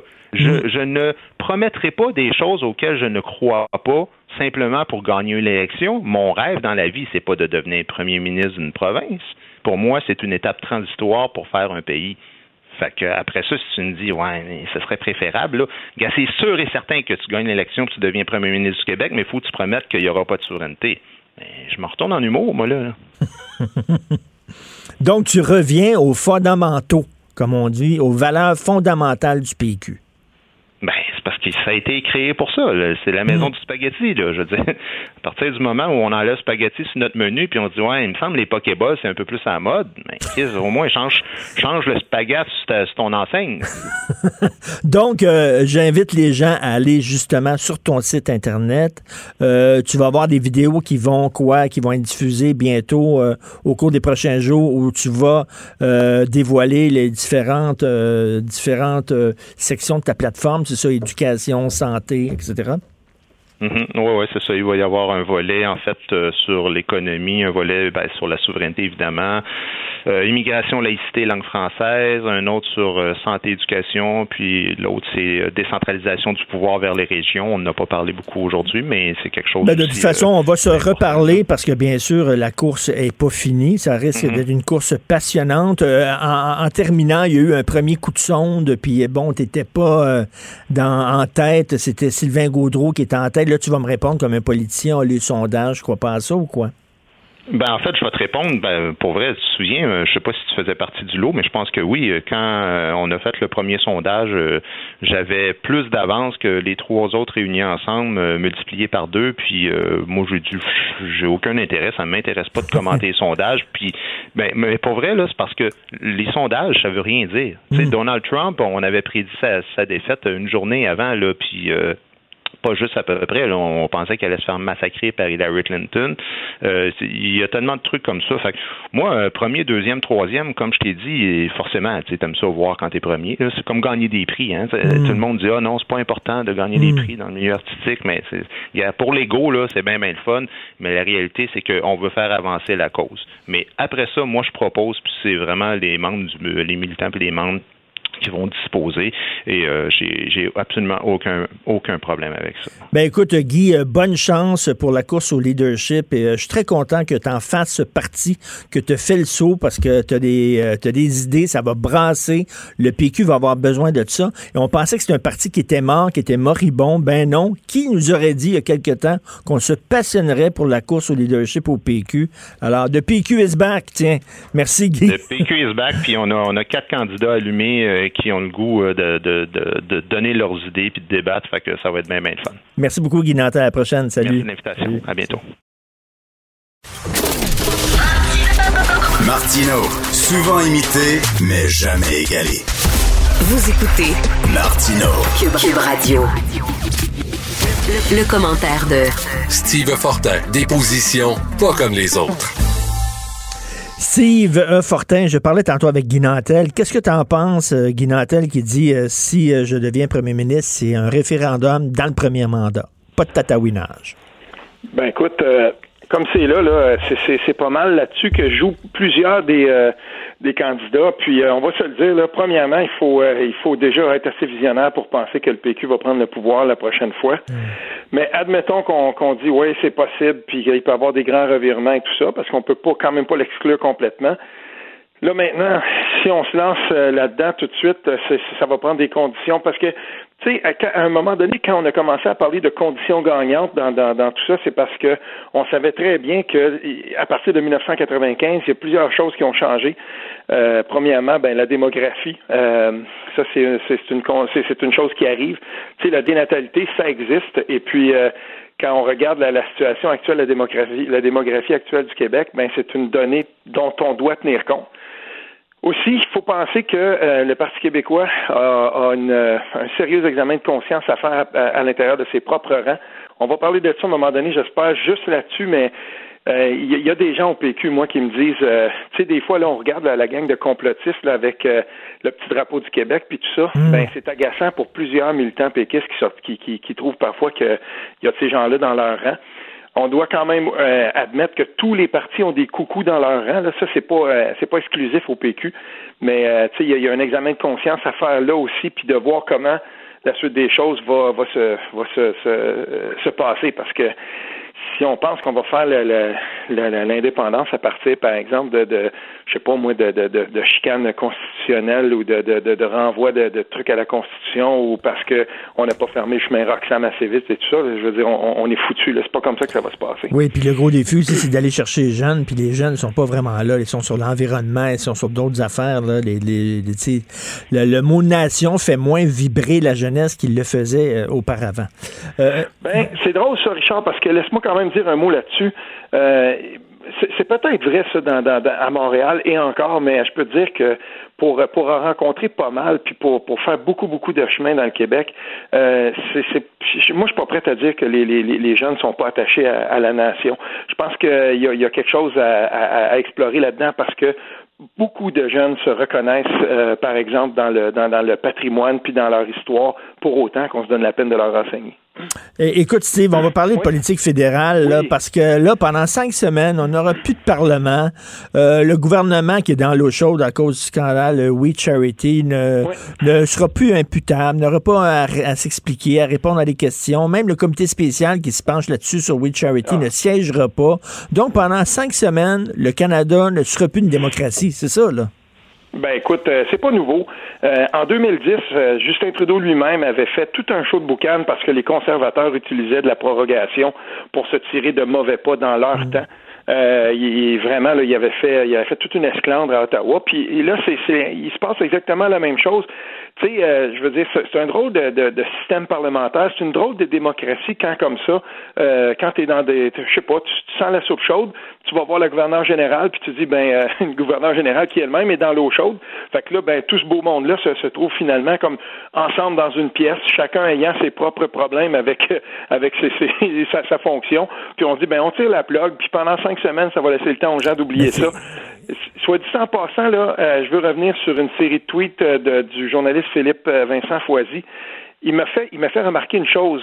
Oui, c'est vrai qu'il va proroger, mais d'habitude, quand on proroge, ça veut dire qu'on va changer le calendrier au complet de ce qui s'en venait. Justin Trudeau proroge, mais on va reprendre exactement la même date qu'on était supposé de reprendre avant. Fait qu'on change absolument rien, sinon que euh, on tire la plug sur des comités qui étaient embarrassants pour le pouvoir. Ben oui, c'est ça. C'est quand même quelque chose qui est, qui est à souligner parce que on change pas le calendrier. Le monde va être parti. C'est juste qu'on dit bon ben, savez-vous quoi, de la merde, on arrête là, on, est tanné de faire ça, puis euh, on veut plus en entendre parler nous de oui. Fait que euh, on se reverra, puis je mets au défi l'opposition de, me, de, de, de, me défaire. Mais tu sais, ça me fait penser à des enfants qui jouent dans une cour d'école puis là, ils sont en train de perdre, puis je joue plus. J'arrête, je joue plus. J'aime pas la, game. Là, on est en train de perdre 5 à 1. J'arrête de jouer. Oui, mais c'est quoi? Il y a, quelqu'un, euh, il y a quelqu'un, il y a un de mes amis qui, qui, est au Parti libéral fédéral euh, et qui est depuis longtemps comme, comme employé. Puis il me faisait, il me faisait remarquer, il m'a envoyé quand même euh, quelques pistes où on voyait, tu sais, ça peut être, exemple, je, te, je te donne ça comme ça. Andrew Coyne, tu sais, qu'on connaît bien là dans, le Canada anglais, publie un truc là où il dit, bon ben Justin Trudeau promet que dans son prochain programme, il n'y aura pas d'hausse de taxes. Nous a-t-il déjà menti? Point d'interrogation. C'est de l'ironie. Puis là, on regarde la conversation qui suit là-dessus, puis c'est super intéressant. Qu'est-ce qu'on remarque là? Ok, puis on peut pas accuser Andrew Coyne d'être euh, d'être pro-libéral et tout ça, mais qu'est-ce qu'on remarque? C'est que tout de suite, on voit qu'il y a la même dynamique qui s'installe qu'en 2015 euh, et, là et, que la, la, dernière fois, là, ce qui est en train de se passer, c'est que tout le monde dit ouais, mais Justin Trudeau, il est pas pire que les autres politiciens, puis de toute façon, euh, ce qu'il faut faire, c'est bloquer la voie aux conservateurs. Hmm. peu importe ce qui va se hmm. passer, Richard, moi je te le donne en mille, on va se retrouver là au euh, troisième semaine de septembre, comme on était supposé. Puis là, Justin Trudeau va dire Allez-y, défaites-moi. Puis lui, il va avoir le temps, il va avoir le luxe, parce qu'on va parler dans deux secondes du Parti conservateur, lui il va avoir eu le luxe de voir comment ça s'est passé chez ses adversaires. Puis il, va être dans le fond, il a pris comme euh, il a pris la maîtrise de la game un petit peu parce que lui, il va être là, puis il va fourbir ses armes pendant tout ce temps-là, loin du Parlement où il aurait dû être questionné sur des scandales qui sont absolument épouvantables. Puis il va, il va arriver comme ça, puis il va dire, ben voici, c'est Peter McKay, parfait, on se prépare, puis quand ils vont nous tirer, quand, quand ils vont décider de tirer à plug, il va dire, euh, il va mettre le dieu de ça sur l'opposition si jamais ça arrive. Puis, je veux dire, il se retrouve dans une position hyper favorable. C'est hallucinant. Parce ben oui, parce que les, gens, les, gens vont dire, il y a beaucoup de gens de gauche, euh, social-démocrate, qui vont dire anything but les conservateurs. Fait qu'on va, on va se fermer les yeux, on va se boucher le nez, même si on n'est pas content avec le bilan éthique de M. Trudeau, on va voter pour lui quand même. Oui, c'est oui parce que cette dynamique-là ne semble pas ne semble pas du tout, du tout disparaître, bien au contraire. Et, là, c'est ce qui est en train d'arriver dans, dans, dans, le Canada anglais, ce qui va se passer là. Puis euh, ça, on, on, repassera le tape, là, tu verras. Mais euh, ça va être encore la même chose. Mais l'affaire qui se passe aussi là-dedans, par contre, c'est que quand, on, il va y avoir un discours du trône puis qu'on va voter, c'est un vote de confiance automatiquement. Puis là, ce qui va arriver, c'est que j'ai hâte de voir comment le NPD va traiter ça. On le sait, là, euh, le NPD se trouve, jusqu'à maintenant, là, ce parti-là, euh, il n'y a aucun appétit euh, du point de vue de, du NPD pour aller en élection. Fait que c'est certain que hmm. Justin Trudeau pourra quand même compter là, un allié de circonstance, appelons ça comme ben ça, un allié de circonstance. Mais tu sais, j'ai hâte de voir aussi comment le, Parti conservateur va va lui-même réagir. Tu sais, comment comment ça va se passer parce que si tu me permets, j'aimerais faire le pont vers, ce qui se passe de ce côté-là, mais euh, c'est pas un petit sondage que Main Street a, mené. C'est un sondage de plus de 5000 personnes dans la liste de membres du Parti conservateur. Puis je te le donne en mille. C'est quoi, c'est McKay? C'est McKay qui va, c'est McKay qui, qui, est en, qui trône au sommet le troisième tour, là, parce que c'est une histoire de tour, puis chaque comté vaut 100. Mais après le troisième tour, c'est tellement proche qu'eux, ils voient McKay 51-49. Pas plus que ça. Pas plus que ça. Hein? Et, euh, je vais mettre le, c'est sur iPolitics, puis je vais mettre le lien après notre chronique parce que je veux que les gens aient lire ça. C'est en anglais, mais quand même là, on, peut lire ça assez facilement. Écoute, 51-49. Ce qu'on appelle les, Red Tories sont là. Les Red Tories, c'est ceux qui sont un, petit peu plus, tu sais, c'est des conservateurs, mais socialement quand même un petit peu plus près du centre ou, même des fois un peu à gauche. Et, et ces gens-là, donc, ils sont derrière Peter McKay. On le savait. Mais en ce moment, Peter McKay n'a pas assez d'appui pour passer directement. Puis on le sait que les deux autres candidats euh, proviennent, eux, euh, plutôt de la droite, de la droite morale. Et, euh, il y a la candidate, là, son, son nom m'échappe, là, mais cette dame-là aussi qui, elle, est carrément poussée là ben, par le lobby anti-avortement. Mais selon moi, selon moi, leur seule chance de pouvoir gagner les prochaines élections, c'est de pencher un petit peu plus à gauche. C'est d'aller chercher quelqu'un comme McKay qui, là, peut-être, effectivement, il y a des gens qui sont libéraux, qui sont à mm-hmm. gauche, mais qui n'aiment pas ce qui se passe au Parti libéral avec Justin Trudeau, qui serait peut-être tenté de voter conservateur. Mais s'ils vont avec quelqu'un qui est vraiment campé à droite, ben, je mm-hmm. m'excuse, mais ils vont rester dans l'opposition. Mais on le sait comment que ça marche une course à chefferie dans un parti. C'est pas la perception de la population en général, c'est comment on est capable de courtiser les membres. Soit dit en passant, petite parenthèse, Paul Saint-Pierre Plamondon l'a très bien compris au PQ, ferme la parenthèse. mais euh, c'est comment on est capable. Puis les, les plus militants, c'est plate à dire, là, mais la gang là, euh, tu sais, de, de anti-avortement, puis euh, tout ça, sont très très actifs eux dans les associations de comté. Ils savent comment aller comté par comté chercher des appuis. Puis c'est comme ça qu'on gagne une chefferie finalement. Et, là-dessus, donc, Peter McKay, lui, il a quand même des adversaires redoutables devant lui. Je continue de penser que Peter McKay va en sortir gagnant, mais c'est sûr que si Aaron O'Toole prenait, prenait la, c'est lui qui, qui l'emportait, ben ça va être, ça va être quand même un peu plus difficile. Mais tout ça, ça va jouer. Puis le, processus lui-même de vote, là, euh, on le sait maintenant, les conventions, on le voit en ce moment aux États-Unis, tu sais, ça se fait, ça se fait virtuellement. Puis euh, tous les votes sont postaux. Et, là, ben, on, va voir, là, c'est, tout le monde est appelé à faire son premier choix, son deuxième choix, son troisième choix. Mais, mais je, suis vraiment découragé de, de, de, ce, de, ce, que tu me dis parce que moi, je, je pensais que McKay euh, avait vraiment une distance sur son deuxième adversaire plus grande que ça. Puis là, tu te demandes, tu sais, il y, a deux sortes de personnes, il y a deux sortes de politiciens. Il y a ceux, ceux, qui veulent gagner puis ceux qui veulent avoir raison. Euh, Québec solidaire, les autres ne veulent pas gagner, ils veulent avoir raison. Mais moi, je pensais que le Parti conservateur voulait gagner puis qu'il voulait se donner un leader gagnant et pas avoir raison avec leur Christie d'affaires anti-avortement, anti-mariage gay puis tout ça. Ben écoute, tous les partis, comme je le disais tantôt d'entrée de jeu, tous les partis ont leur coucou là. Ça c'est, il y, en a pas qu'il y en a pas là. Mais d'un autre côté, quand je regarde ça de façon froide, euh, je veux dire, on espère que Peter McKay va en sortir gagnant là-dedans pour que euh, devant lui, quand même, euh, Justin Trudeau est quelqu'un qui, qui, soit capable de lui donner la répartie, qui, a, ben déjà été éprouvé quand même. Là. Tu sais, Peter McKay, c'est un. Je dis pas qu'Aaron O'Toole ne l'est pas, là, mais Peter McKay, c'est un, un politicien qui est éprouvé, qui est, qui est prêt, il est rodé. Il peut embarquer, euh, il peut embarquer là-dedans. Puis je pense, en tout cas, au moins offrir une, une opposition là, digne de ce nom à, à, Justin Trudeau, parce que la prochaine élection, si est qu'elle elle était, par exemple, à l'automne prochain, euh, ben ça voudrait dire quand même qu'on revient à la case euh, de, la dernière. On revient au même point où on était avant. Eh bien, écoute, ça va être super intéressant s'il y a une élection cet automne. J'ai hâte de Mhm. voir ça. Merci beaucoup, Steve. Puis euh, sur ta page, justement, Facebook, tu vas mettre le lien pour ce sondage-là, le, le sondage Main Street. Merci beaucoup, Oui. Steve Fortin. Salut bien. Salut. L'émission de Richard Martineau est aussi un balado. Écoutez au moment qui vous convient en vous rendant sur l'application ou le site cube.radio. Alors, une nouvelle qui vient tout juste de tomber, Louis Garneau Sport en faillite. On savait que Louis Garneau euh, Sport avait de la difficulté, mais là, c'est vraiment en faillite. Donc, rien ne va plus pour Louis Garneau. On parle maintenant à Régent Parent, chroniqueur, blogueur au Journal de Montréal, Journal de Québec, ancien président de la Centrale des syndicats de l'enseignement. Et on parle justement d'éducation. Salut Régent. Bonjour Richard. Tu es très, très, très sévère envers le ministre de l'Éducation, Jean-François Roberge. Ben, je, oui, je, effectivement, là, on peut. Disons que le, le bulletin est sévère. Euh, je pense qu'il n'y a pas le leadership pour assumer le ministère. Puis, euh, euh, je, je vais juste regarder, euh, Richard, comparer euh, le plan du V en santé versus le plan euh, Robert en éducation.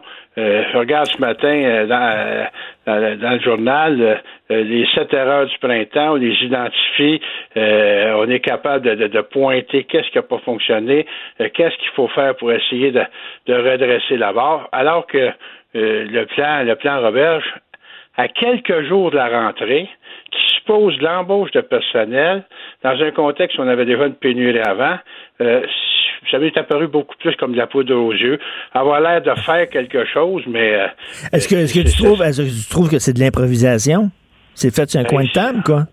Ben, en- entre toi et moi, Richard, là, à quelque part, me semble qu'il y aurait eu intérêt à bien cibler les priorités de la part du ministère, surtout qu'il avait réouvert euh, en dehors de la région de Montréal. Été en mesure de pouvoir identifier euh, les impacts euh, d'une si longue absence, qu'est-ce qu'elle a fait, ça a eu ses enfants? Je dis pas à l'ensemble de- des établissements, mais ça serait un minimum d'arrêter de naviguer à vue, puis que du côté du ministère, on aurait mis quelques chercheurs pour dire, bon, voilà, c'est quoi le retard cumulé, c'est quoi l'impact? Moi, je pense qu'il y, y a des évidences qui sont là depuis le début. Maintenant, il s'agit de, un peu comme un médecin, quand tu veux traiter, tu vas commencer par poser le bon diagnostic, puis après ça, tu vas amener le bon traitement. Que là, bon, on envoie 20 millions. Ben ouais, mais c'est une bonne nouvelle, ça, 20 millions. C'est mieux qu'un coup de pied dans le cul, comme on dit. 20 millions, je veux dire, utiliser, d'abord, un, encore faudra-t-il voir si ça ne deviendra pas du budget périmé, parce qu'on parle de- de- de- d'embauche de, ressources, mais les ressources, il faut les avoir. Et quelles ressources on va embaucher? C'est quoi qu'on a de besoin le plus? Euh, tu sais, en santé, on disait on a besoin de préposés aux bénéficiaires. Là, aujourd'hui, on dit, oh, ça va nous prendre plus de monde euh, à santé publique pour être capable de faire du dépistage précoce. On a au moins identifié, c'est qu'est-ce qu'on a de besoin pour faire face. Du côté de l'éducation, tu sais, quand on prend la conférence de presse du ministre, c'est quoi, c'est quoi les véritables problèmes? On sait, depuis le début, là, il y avait trois groupes plus vulnérables que d'autres au Québec. Les enfants en difficulté, les enfants qui subissent la violence euh, au niveau parental ou à la maison, et les femmes violentées. Ça, là, mettons que la pandémie nous a fait passer un peu à côté d'eux autres. Maintenant, je veux dire qu'on commence à contrôler un bout de pandémie. Ben, ben, mais comment on rétablit la barre? Et en éducation, je vois pas. Puis le problème en éducation, c'est qu'on peut pas compter les morts euh, aux 24 heures. En santé, c'était pas pire, euh, dans le sens où tu es en mesure de dire il y a tant d'infections, il y a tant de, de, de, de mortalité, oups, euh, les voyers d'éclosion. On était capable d'avoir un certain bilan qui permettait de dire, oups, il y a un coup de barre à donner, il y a un coup de barre à donner. Et là, du côté de, du ministre de la Santé, il reste la présentation qu'il a faite euh, hier, avant-hier, c'était pas mal plus relevé que ce qu'on a eu en éducation. Et qu'est-ce que tu penses, Régent, des parents qui disent, nous autres, on veut pas envoyer nos enfants à l'école, on est craintifs et on veut obliger le gouvernement à avoir des cours en ligne, des programmes en ligne pour tout le monde. Et c'est nous, les parents, qui choisirons si on les envoie à l'école ou s'ils restent à la maison. Bon, ça, c'est. Là-dessus, je dirais que c'est un peu en- ambivalent dans le sens où je comprends qu'il y a des parents qui peuvent éprouver certaines craintes. En même temps, on a tellement joué différents registres en termes de réouverture des écoles, de bulle à 6, de la classe devient une bulle, euh, du masque, pas de masque, euh, les enfants euh, euh, sont un faible vecteur de propagation. Les enfants peuvent peut-être être un vecteur de propagation. Euh, donc, de ce côté-là, je pense que à la fois on a nourri l'insécurité de certains, ben oui. à la fois, je veux dire, on, on, on a fait peur. En même temps, moi je veux pas juger. on a changé. Faut pas juger ces parents-là, là, Régent. Faut pas juger ces parents-là.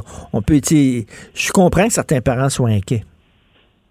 Ben, c'est dans ce sens-là que je le dis. Mm. Dans, dans, dans, cette dynamique-là.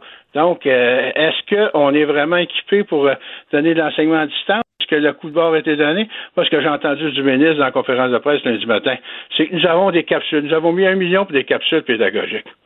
En toi puis moi, là, j'ai présidé le centre de transfert la réussite éducative. Là. C'est pas suffisant que d'envoyer du matériel. Il faut avoir des agents de liaison. Il faut porter ce matériel-là. Il faut être en mesure euh, d'être en relation euh, avec euh, les usagers ou avec les parents. Fait que moi, c'est dans ce sens-là, je pense que on, on, est encore dans la navigation en vue. On n'a pas un plan aussi rigoureux puis aussi musclé en éducation que celui que le ministre de la Santé vient de prendre pour euh, faire face à la deuxième vague. Mais en même temps, c'est compliqué en maudit. J'aimerais pas être dans ses souliers, là, au ministre de l'Éducation, M. Robert. C'est quand même une situation inédite. Richard, c'est vrai que même en temps normal, être ministre de l'Éducation au Québec, c'est compliqué. C'est une grosse machine. Pour avoir œuvré dans le monde de l'éducation, c'est une grosse machine. certains parlaient euh, du ministère de l'Éducation comme d'un dinosaure. Euh, j'ai eu des discussions avec des ministres précédemment d'éducation euh, ben, alors que j'occupais la présidence de la centrale, à quel point eux autres même, le, le ministre en titre trouvait complexe de diriger le, le, le ministère de l'Éducation. Fait que ça, je comprends que M. Robert n'a pas nécessairement toutes les facilités, puis de faire bouger le dinosaure, c'est pas toujours simple.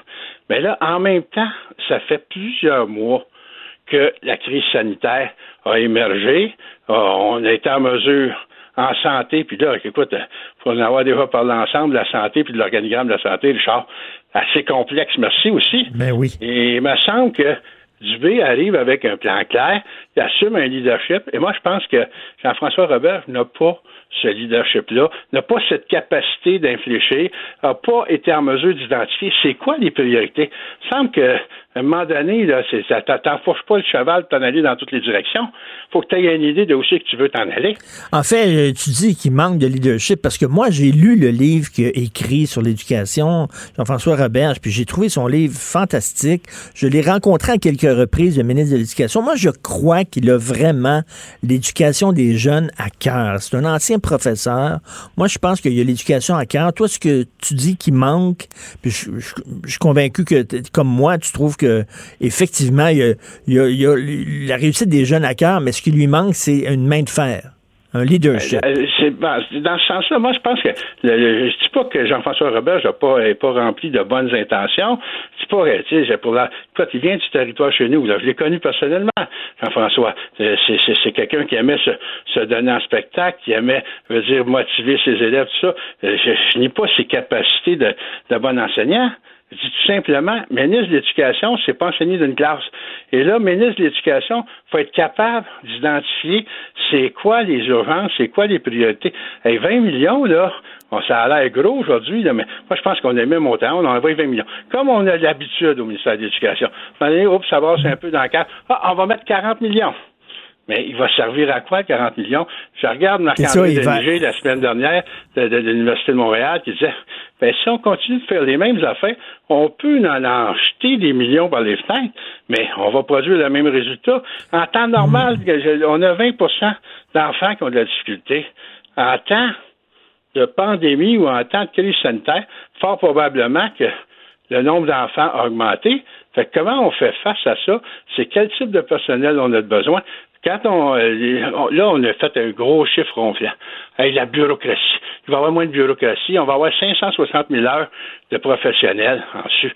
Mais on a besoin de quoi là, à court terme? Donc, Régent, quand la CAQ, parce qu'on se souvient, là, quand la CAQ avait fait campagne, là, ils disaient que leur priorité, c'était l'éducation, l'éducation, l'éducation, que c'était toi, tu prends ça avec un gros grain de sel. Ben, ben, juste euh, euh, un petit chiffre. On était prêt à mettre 200 millions dans le Cirque du Soleil. On met 20 millions dans l'éducation. C'est, quoi la priorité? Tu sais, le- moi, je le prends effectivement avec un gros grain de sel parce que j'ai pas de démonstration. Autant, là, Monsieur, Tru- ben, Monsieur Trudeau, Monsieur Legault euh, a retourné euh, au casserole Mme McCann. En McCain, il l'a envoyé à l'enseignement supérieur, c'est guère rassurant.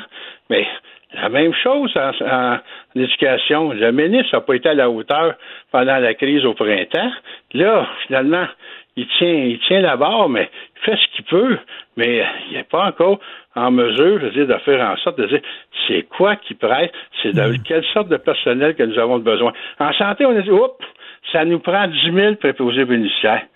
Moi, en éducation, là, sans avoir fait d'études, je suis prête à, à- à confronter mon point de vue aux chercheurs, mais sans avoir fait d'études, ce qui presse, là, c'est des enseignants puis des orthopédagogues pour rattraper le retard des apprentissages des enfants les plus vulnérables, des enfants qui étaient à risque, en main- euh, donc les, les enfants de difficulté, les enfants à risque. Moi, je pense que les élèves qui avaient de la facilité, le personnel en place va être en mesure de redresser la barre assez rapidement. Pour avoir vécu la crise du verglas à la fin des années 90, on a vu finalement que les en- dans le fond, ait des journées d'absence, ça n'a pas un, un- un- impact capital pour des enfants qui ont de la facilité école. Mais ceux qui ont de la difficulté, là, c'est dramatique. Et ça, ça veut dire c'est c'est euh, de l'intervention pédagogique individualisée, c'est euh, des efforts, c'est des interventions de troisième niveau. Fait que, donc, de ce côté-là, je pense pas qu'on est en train de mettre en place les mécanismes pour faire face à ça. C'est ça. Et comme tu dis dans ta chronique, le capitaine continue de naviguer à vue sans cap prévisible. Donc, euh, la chronique s'appelle Les enfants oubliés. J'invite les gens à aller te lire. Merci beaucoup. Bonne journée, Régent Parent. Bonne journée, Richard. Merci. Salut. Joignez-vous à la discussion. Appelez ou textez le 187 Cube Radio 1877 827 2346. Alors, comme euh, l'an dernier, euh, chaque semaine, on va parler avec Adrien Pouliot, chef du Parti conservateur du Québec. On va parler d'économie avec lui. Salut, Adrien. Hey, M. Martineau, content d'être avec toi? Tellement triste. Oh oui. On a perdu notre cirque. Oh, pauvre petit coco. ouais, on a perdu aussi, quoi, 220 millions. C'est, euh, moi, je trouve ça absolument euh, scandaleux, tu sais, d'a- d'avoir garoché 220 millions. Puis cet argent-là, là, il est allé à qui? Il est allé euh, à, Gali- à Guy, à Guy la Liberté. Directement. Euh, il est allé, euh, le gouvernement a prêté de l'argent au cirque récemment, tu sais, une espèce de bouée de sauvetage. Cet argent-là est allé aider les, les- les propriétaires, les actionnaires américains et chinois. Alors, tu sais, ça, ça remet en question, ça remet toujours en question le rôle de la caisse de dépôt. tu sais. On, on sait que Legault, je ne sais pas si tu te rappelles quand Legault a lancé le groupe de discussion qui est devenu la CAC avec euh, Charles Sirois. Je ne sais pas si tu te Mm, rappelles de ça, oui. quand même assez longtemps. Oui. Mais tu sais, euh, le, le- le slogan, c'était on veut une économie de propriétaires et non de locataires. Hmm. Et, et ça, c'était euh, le gros slogan euh, qui, euh, qui avait pour but un peu de nous faire honte, puis dire, ah, ben, les Québécois, on est des porteurs d'eau, on est rien que des locataires, puis il faut qu'on soit propriétaire, puis il faut qu'on ait nos sièges sociaux. Et l'idée, c'était tout simplement d'inféoder la caisse de dépôt. Puis il l'a dit bien ben honnêtement, bien clairement, là, on va prendre l'argent de vos régimes de retraite, puis on va s'en servir à des fins politiques pour maintenir ici des sièges sociaux. Puis, tu sais, en toi puis moi, siège social, là, c'est pas une entreprise. Tu sais, c'est rien qu'un paquet de comptables, avec, Mm. avec tout le respect que j'ai pour les comptables et les avocats, là, mais c'est surtout ça. Tu sais, regarde, par exemple, nos, nos entreprises d'aérospatiales au Québec. Bon, il y a Bombardier, je comprends, mais il y a aussi Pratt, Pratt Whitney, euh, il y a aussi Rolls-Royce, qui sont des filiales hein, de, de- de compagnies internationales. Leur siège social n'est pas ici. Et pourtant, ce sont des leaders dans leur domaine. Rolls-Royce, Pratt Whitney, ce sont des très, très belles entreprises qu'on a au Québec. Et ils sont belles, même si on n'a pas de siège social. Alors, tout ce concept-là. Non, de- mais, l'idée, l'idée derrière avoir un siège social au Québec, c'est que les décisions vont être prises en tenant compte des intérêts des Québécois si le siège social est ici. Si le siège social est en Ontario, ben, les décisions qui vont être prises vont être prises dans l'intérêt des Ontariens et non des Québécois. C'est ça qu'ils se disent. Oui, c'est ça qu'ils disent. Mais quand tu, quand tu regardes, moi, j'ai déjà vu des, des études là-dessus, puis c'est, c'est plus ou moins vrai. Tu sais, quand tu regardes, euh, par exemple, est-ce que les entreprises euh, internationales qui ont un siège social ici sont plus généreuses au niveau philanthropique? On va dire, ah, ben, ils vont aider. Ouais, peut-être un peu, tu sais, mais, mais une entreprise, d'abord et avant tout, ça prend des décisions d'affaires. Et, tu sais, quand Alcan prenait des décisions d'investissement, quand il décidait d'investir au Saguenay, c'est pas parce que le siège social était à Montréal, c'est parce que le gouvernement leur donnait de l'électricité super pas chère, tu sais. C'est, pas. Et Ben, puis, tu sais, quand ils disent là, il vaut mieux être propriétaire que locataire, ben, si tu es propriétaire d'une entreprise tout croche, qui est bancale, qui est surendettée, qui fonctionne pas, ben, ça donne rien. Ben, tu perds de l'argent, c'est ça. Ben oui. Euh, Puis on oublie, euh, on oublie, tu sais, je prends l'exemple de Vidéotron, par exemple, qui a été un bel exemple d'interventionnisme euh, de la part de, Landry, euh, le chef du PQ, le, premier ministre, parce qu'il ne voulait, pas que Vidéotron soit vendu à Ted Rogers. Mais la caisse, là, ils n'ont ont pas fait de l'argent. Ils ont fait à peu près peut-être 1% de rendement avec ça. Oh, on dit, ah, ben, c'est pas si pire, quand même 1% Mais ce que la caisse aurait fait comme profit, si au lieu de le mettre dans Vidéotron, il l'avait mis dans Rogers, il aurait fait 6 milliards de profit. Mais, mais c'est que, c'est que, la mission de la caisse, elle est double. Un, c'est de, de, de, de, de placer notre argent, c'est notre bas de laine, nos économies, puis essayer de le faire fructifier au maximum. Mais l'autre mission, c'est tout le côté, le nationalisme économique, là, de développer Québec Inc. Oui, c'est ça. Et, et c'est, c'est une double. C'est, un- comme un monstre à deux têtes, cette affaire-là, Mm. parce que euh, souvent, c'est, euh, c'est contradictoire. Puis tu prends l'exemple du cirque. Pourquoi est-ce que le gouvernement a investi dans la première ronde du cirque? Alors, la liberté décide de vendre, il fait le tour de la planète. Il y a des Américains puis des Chinois qui sont prêts à prendre euh, la, la- la mise. Et là, la caisse embarque pour 10% 10 là, quand tu es à 10% dans une entreprise, là, excuse-moi, là, mais tu te fermes la gueule, tu n'as pas un mot à dire. Mhm. Sais?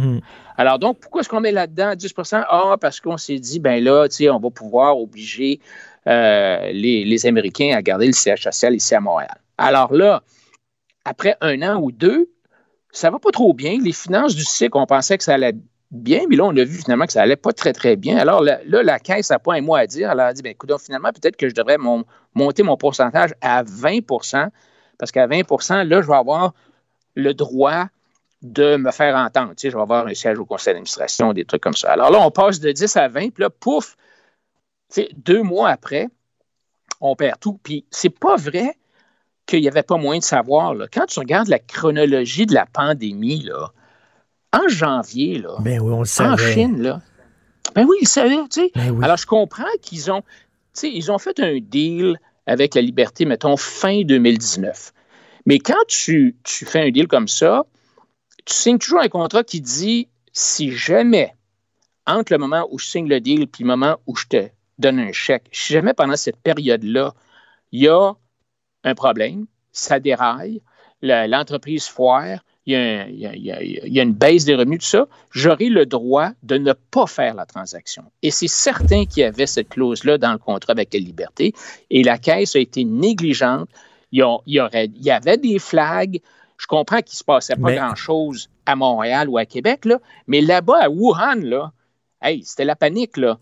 Ben, en il avait commencé à canceller des. Ils avaient commencé à canceller des, euh, des spectacles en Chine. Il y en a un qui est mort de rire, c'est Guy La Liberté, parce qu'il cherchait quel poisson va, va acheter ça, là, les, les- mon bloc d'action. Là, puis, puis là, il a trouvé le poisson. Parfait. La Ouais. caisse. Non, non, absolument.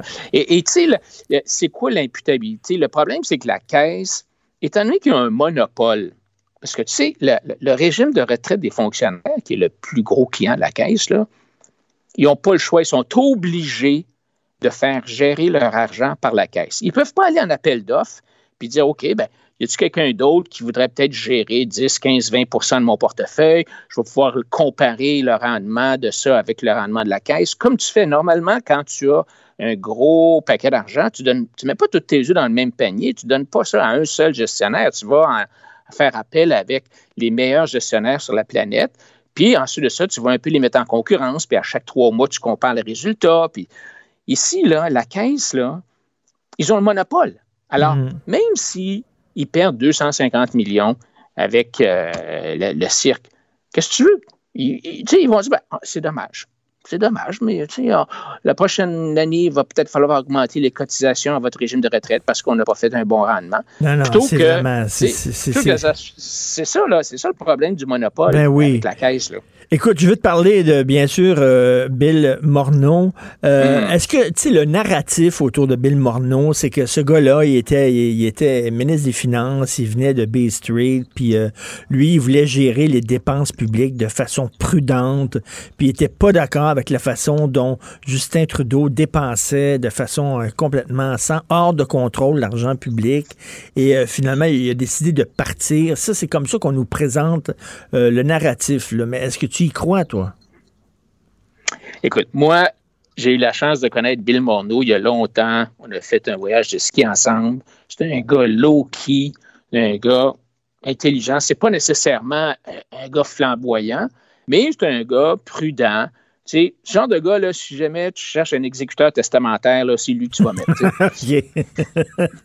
et, et, et, donc, tu sais, moi, je comprends que Morneau, là, dans cette histoire-là, là, 243 milliards de déficit, c'est sûr qu'il devait faire des boutons. tu sais. Ben oui. Mais, mais quelle belle opportunité pour Trudeau de jeter en dessous de l'autobus Morneau mm. pour, pour, pour un peu se laver les mains. Parce que rappelle-toi, c'est le troisième scandale. Le premier scandale, c'est quand euh, Trudeau est allé sur l'île privée de Lagacan avec sa famille et ses amis pendant les fêtes. Puis le, commissaire à l'éthique euh, Dawson avait dit euh, ça, c'était pas le droit de faire ça. Deuxième scandale, SNC-Lavalin, hein, qui, où on disait que Trudeau avait exercé sur Wilson Raybould, la ministre Wilson Raybould, des, des pressions contrevenant à la loi. Et puis, euh, le commissaire avait dit en passant, euh, vous avez essayé aussi de mettre des bâtons dans les roues de mon enquête. Et là, maintenant, l'affaire We Charity, Écoute, moi, je les ai connus, les Killburgers, il y a, il y a, un bout de temps, euh, quand ils ont parti l'organisation We the Children, euh, puis ils organisaient des sorties d'école au forum, là, puis on faisait écouter à nos enfants des discours de la gauche bien pensante qui voulait sauver la planète. Là. Puis j'ai même un fils qui est allé à un de leurs voyages organisés. OK. Écoute, il a fait un, il a fait un bien beau voyage, là, mais disons qu'il n'est pas allé construire des égouts euh, sanitaires ou ben, des écoles là-bas. Là, C'était bien plutôt un, voyage de plaisir. Alors, moi, mon impression, c'est ça a toujours été que les Killburgers, c'était beaucoup de poudre aux yeux, mmh. très marketing. Mmh. Beau shit, beau genre granola, on est là pour aider les enfants défavorisés de la planète. Donnez-moi votre argent, blablabla, bla, bla, tu sais. Et il n'y a jamais un micro, une caméra que les deux frères Killburger n'adoraient pas. Ben oui. Et donc, c'est pas surprenant que Trudeau et les Killburgers soient devenus proches parce que c'est les mêmes c'est les mêmes valeurs puis c'est le même tu sais l'apparence on a le cœur sur la main puis tout alors même si on s'est à se demander si We Charity ne servait pas justement à les recruter des nouveaux membres du Parti libéral du Canada. Mais tu as raison, tu sais, c'est des gens qui sont superficiels, qui aiment faire du théâtre, ben qui aiment impressionner la galerie, prendre des selfies, mais ils n'ont pas de substance. Puis, Killburger, We Charity et le gouvernement, dans l'esprit Trudeau, c'est un peu le même modèle d'affaires. Donnez-moi votre argent, puis on va vous aider. Puis, euh, oh, en passant, on va peut-être en profiter pour faire des beaux voyages avec ma femme, mes enfants, puis mes amis. Tu sais. Alors, donc, on jette, on jette le pauvre gars sur l'autobus, un peu comme Gerald Butts, je ne sais pas si tu te rappelles de lui, qui était le bras droit de Trudeau. Lui aussi, oui, oui, oui. Euh, il s'est fait pitcher en dessous de l'autobus. Euh, il s'est fait, fait, démissionner, comme on dit, à cause mais, du Mais il a manqué de jugement quand même, Bill Morneau, un multimillionnaire qui se fait payer un voyage de 41 000 là. Il non, manqué de jugement.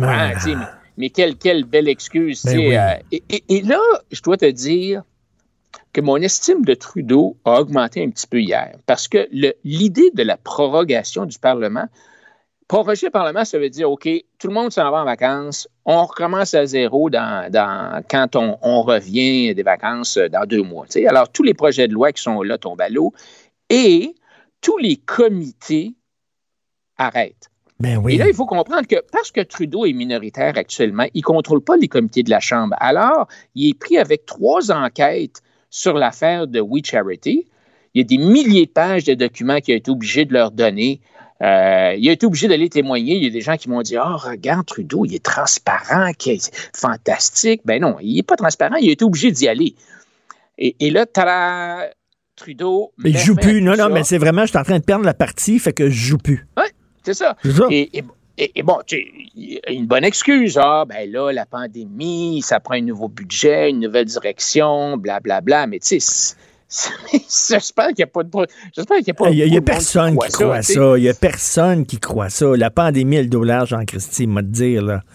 Oui, absolument. Et, alors, mais, mais je dois te dire que les conservateurs qui vont élire leur, leur nouveau chef là, euh, la semaine prochaine, moi, j'ai l'impression, en tout cas, qu'ils ont, ont peut-être des bonnes chances. Là. Je veux dire, quand tu regardes les, les, les, les, taux d'approbation, tu sais, au début, euh, Trudeau, c'était comme la, la, poêle Teflon, là, il n'y a rien qui collait, mais avec l'affaire de la GACAN, avec l'affaire de SNC. Mais là, je dois dire que hmm, le taux d'approbation a vraiment baissé après une montée extraordinaire avec la pandémie. Là, il a, il a planté. Alors, peut-être qu'on euh, va avoir des élections euh, cet automne au fédéral, mon cher. Puis on verra, puis on verra qui sera le chef des conservateurs. Merci beaucoup, Adrien. Adrien Pouliot, chef du Parti conservateur du Québec. Merci. Salut. Salut. Au gauche, ben oui, on le sait. Martineau, ça n'a pas de bon sens comme il est bon. Vous écoutez Martineau. Cube Radio. Le, le commentaire de Mathieu Boccoté, dépensé pas comme les autres. Hey, Mathieu Boccoté, la CAQ qui refuse d'abaisser son seuil d'immigrants. Ouais, ben, en fait, ben, il y a deux choses là-dedans. C'est-à-dire, la CAQ avait annoncé lorsqu'au moment des élections, qu'elle baisserait temporairement les seuils pendant un an ou deux euh, avant de les remonter, parce qu'apparemment, se permettrait de prendre une, pause, de ralentir les choses pour favoriser l'intégration. Dès le début, j'avais dit, euh, quant à moi, que c'était une baisse cosmétique des seuils d'immigration, que c'était une baisse illusoire, que sur le fond des choses, la CAQ ne s'en prenait pas à des, seuils structurellement euh, démesurés pour la capacité d'intégration du Québec. Cela dit, cela dit, on pouvait s'attendre à ce que la CAQ prenne conscience des réalités une fois au pouvoir, qu'elle se dise bon, mais manifestement les seuils sont trop élevés, on est, ils dépassent nos capacités d'intégration, on va les baisser. On aurait pu croire qu'avec ce qui vient de se passer avec la COVID, c'est-à-dire que le récit qui était déjà fantasmatique, déjà idéologique de la pénurie de main-d'œuvre, qui est un récit qui résiste pas aux analyses. On, peut lire là-dessus, par exemple, le livre de Jacques Hull, Disparaître. Euh, ce récit-là se décompose sous nos yeux. mais, attends, je, fais une je, fais une, je fais une parenthèse, Mathieu, parce qu'on on, a vu là, des, des commerçants, des restaurateurs disant on manque de main-d'œuvre à cause de la PCU, les jeunes restent chez eux. Euh, on la, PCU, la PCU, c'est circonstanciel, mais la, la question structurelle d'une pénurie de main-d'œuvre, qui, euh, globalement, si on la définit ça sérieusement, c'était essentiellement du cheap labor dans des, euh, domaines de, l'économie qui ne fonctionnent qu'avec des salaires hyper bas, euh, mais sur des domaines spécialisés qui justifiaient officiellement des seuils d'immigration très élevés, c'est faux. C'est là-dessus, je, je, me permets d'y revenir. chez, chez Libère, la maison d'édition Libère, le livre Disparaître mm. de, de Jacques Hull. Bon, mais là, on a la crise de la COVID, et là, on a euh, la, question de la pénurie de main s'effondre sous nos yeux. Je veux dire, c'est une légende avec l'augmentation à venir du chômage, la, restructuration de l'économie qui va s'en suivre. Euh, ce mythe se décompose sous nos yeux et la CAC nous dit on va quand même continuer avec des seuils élevés, puis on va pas les baisser d'aucune manière. Autrement dit, la CAC a décidé de garder les seuils. Euh, on va changer le récit, on va changer la justification, on va changer le narratif, comme disent les Anglais, on va changer le récit idéologique, mais on va garder des seuils élevés coûte que coûte peu, importe, peu importe les, circonstances. Alors devant ça, on peut, moi je suis très critique et il y a plusieurs axes à partir desquels on peut peut critiquer ça? On peut critiquer ça d'abord sur le plan, me semble-t-il, qui est souvent négligé, mais sur le plan linguistique. Hein. C'est-à-dire, on voit en ce moment l'anglicisation de Montréal, on voit l'anglicisation de Laval, on voit l'anglicisation à venir des deux rives. Et il y a un lien direct, évident, indéniable entre anglicisation et immigration massive. Eh bien, euh, là, la CAQ décide de dire oui, l'anglicisation c'est terrible, vive la francisation, mais quand vient le temps d'agir, eh bien, on ne fait rien. Et plus encore, la, la ministre Giraud dit, eh bien, on va même pas rendre la francisation obligatoire. Déjà que ce serait une mesure insuffisante, mais même si on la rendra pas obligatoire. Deuxième élément qui me semble essentiel, et ça, je trouve que c'est la partie euh, euh, censurée du débat politique québécois, c'est que, euh, qu'on le veuille ou non, et pas, on va pas leur en blâmer, mais on va simplement le constater, il y a une dimension politique à l'immigration ici. Il ne faut pas penser que les, libéraux ont haussé les seuils d'immigration systématiquement euh, sans raison. Hmm. Dans leur esprit, c'était clair, c'était d'ailleurs post-95, mais même un peu avant, c'est euh, l'idée de verrouiller démographiquement l'avenir politique du Québec. Et on le voit avec le, fait que la multiplication des forteresses libérales à Montréal, à Laval, hmm. c'est directement lié à ça. Et moi, je suis fasciné de voir les caquistes, même les députés caquistes, le député caquiste de Montréal, le député caquiste de Laval, euh, ils devraient être les premiers à avoir un réflexe de survie devant ça. On ne blâmera pas les nouveaux arrivants à cause de leur comportement électoraux. On constate simplement que au Québec, c'est le Canada qui a une puissance d'intégration. C'est le Canada qui a la puissance symbolique, qui a la citoyenneté, qui impose l'anglais comme langue commune dans la région métropolitaine. C'est ça la vérité. C'est le Canada qui a le prestige véritablement. Et les nouveaux arrivants, on leur dit est-ce que ça vous tenterait de rejoindre, vous savez, ce peuple qui a, voté non deux fois à sa souveraineté? Euh, ben, La deuxième fois, on a, les francophones ont voté oui à 61% mais est-ce que vous voulez cette minorité déclinante en Amérique du Nord? Voulez-vous la, rejoindre, s'il vous plaît? Euh, Non, à un moment donné, c'est une question de rapport de force. Et le rapport de force est au désavantage du Québec francophone au Québec.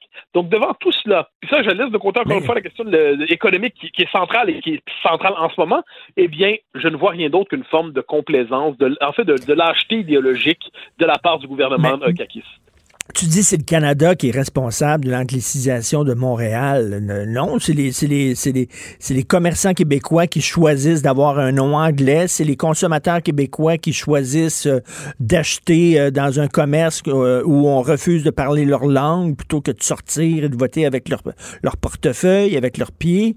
C'est c'est nous-mêmes, en fait, qu'on se fout totalement de notre langue. C'est pas vraiment le, Canada. là. Non, je, je, je, suis des accords avec ça. Est-ce est-ce qu'on pourrait tous avoir un peu plus de colonne vertébrale? Oui, sans le moindre doute. Une fois que c'est dit, il y a des éléments de tendance lourde, c'est-à-dire les seuils d'immigration correspondent dans les faits, au, dans la logique du Canada. ils arrivent dans une région, Montréal, où déjà les populations arrivées sont plus ou moins intégrées au Québec francophone, où l'anglais est la langue commune. On est l'État fédéral, faut pas oublier, au Québec, on a la loi 101. Mais quelle est la loi qui domine au Canada? C'est la loi fédérale sur les langues officielles, qui dit que le français et l'anglais ont le même statut partout au pays. Le gouvernement fédéral impose cette idée qu'au Québec, les deux langues sont disponibles. Le français est désirable mais optionnel. Ensuite, on a, euh, c'est-à-dire le prestige de l'État canadien euh, qui est beaucoup plus fort que le prestige de l'État québécois qui est un État provincial.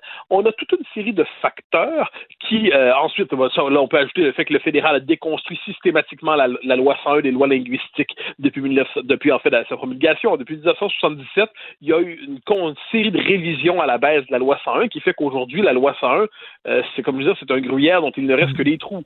Donc, c'est, on, on se retrouve dans une situation où structure culturellement, le français est désavantagé au Québec. Et là, on voit ça, puis on se dit la CAQ pourrait avoir un réflexe de survie. Euh, personne ne propose en ce moment quoi que ce soit un moratoire, mais il y a les seuils historiques du Québec depuis les années 70, si je ne me trompe pas, j'espère me tromper, c'est autour de 30 000. Qu'est-ce qui les empêche d'avoir cette forme de réflexe de survie à la fois politique, collectif et de bon sens économique aussi? Eh bien là, c'est la peur de se faire traiter de raciste, la peur de se faire traiter de xénophobe, la peur de se faire extrême droitiser par des chroniqueurs de la Gazette, par la CBC, par quelques chroniqueurs stipendiés euh, de, de, de, la presse officielle et de la presse de locale cette peur-là fait en sorte qu'ils se disent on ne va rien faire. Le problème, c'est qu'un jour, on ne pourra plus rien faire parce que la tendance va être trop, trop affirmée. Et en terminant, écoute, je ne sais pas si tu as écouté, euh, parce que si tu as écouté ça, tu as collé au plafond certainement, euh, Sophie, ma blonde, Sophie Durocher, qui a reçu dans son émission Mélanie Joly, la ministre responsable des langues officielles, puis elle a dit qu'elle n'a aucun problème avec le bonjour à Montréal, que c'est très correct. Ben, il faut dire que Mélanie Joly ne parle ni le français ni l'anglais, elle parle le Mélanie Jolien. euh, on, on, est devant une ministre qui est l'incarnation de l'arrivisme, euh, l'arrivisme dans le régime fédéral, l'arrivisme francophone dans le régime fédéral, où il faut multiplier toutes les contorsions pour dans l'espoir d'arriver au sommet. On est devant quelqu'un qui ne doute pas de sa valeur, ce qui est une qualité en général dans la vie, sauf quand ça ne correspond pas à la réalité, c'en est une autre. Et on est devant quelqu'un qui est prêt à toutes les contorsions et qui manifestement euh, considère que le, français c'est un bibelot sympathique, mais pour rejoindre le sommet du Canada, pour réussir à devenir euh, premier ministre, ce qu'elle espère probablement, eh bien s'il faut piétiner le nationalisme québécois avec le talon euh, et avec le bout du pied, quelles que soient les circonstances, elle le fera. Donc c'est une femme qui est probablement une femme de grande qualité personnellement, je ne doute pas de sa valeur humaine, mais sur le plan politique, on est devant un cas d'arrivisme flagrant qui fait en sorte que l'idée même du Québec français, il faut rejeter cette idée si on veut véritablement accéder au sommet au Canada aujourd'hui. En tout cas, une chance, une chance qu'elle n'est pas devenue mairesse de Montréal. Quoique Valérie Plante aussi, des fois, oublie de parler français dans ses discours. Oui, Mais-. Non, mais c'est- juste au, Québec, on peut oublier de parler français. Elle- On s'en rappelle, elle avait oublié de parler français, tout comme elle a oublié de mentionner le rôle des Français dans la Fondation de Montréal dans une vidéo il y a quelques mois. Ben Tout comme elle oublie en fait quelquefois que le Montréal est la métropole du Québec et pas une cité-État. On est dans une dynamique telle qui est en fait une dynamique de dénationalisation puis de décomposition du Québec là-dessus. Et qui ose le nommer passe pour un pessimiste rétrograde. On n'en sort jamais. Merci beaucoup, le pessimiste rétrograde. On se parle demain, Mathieu. Salut. Au grand plaisir, au revoir. Merci, bye. Si c'est vrai qu'on aime autant qu'on déteste, Martineau, C'est sûrement l'animateur le plus aimé au Québec. Vous écoutez Martineau. Cube Radio.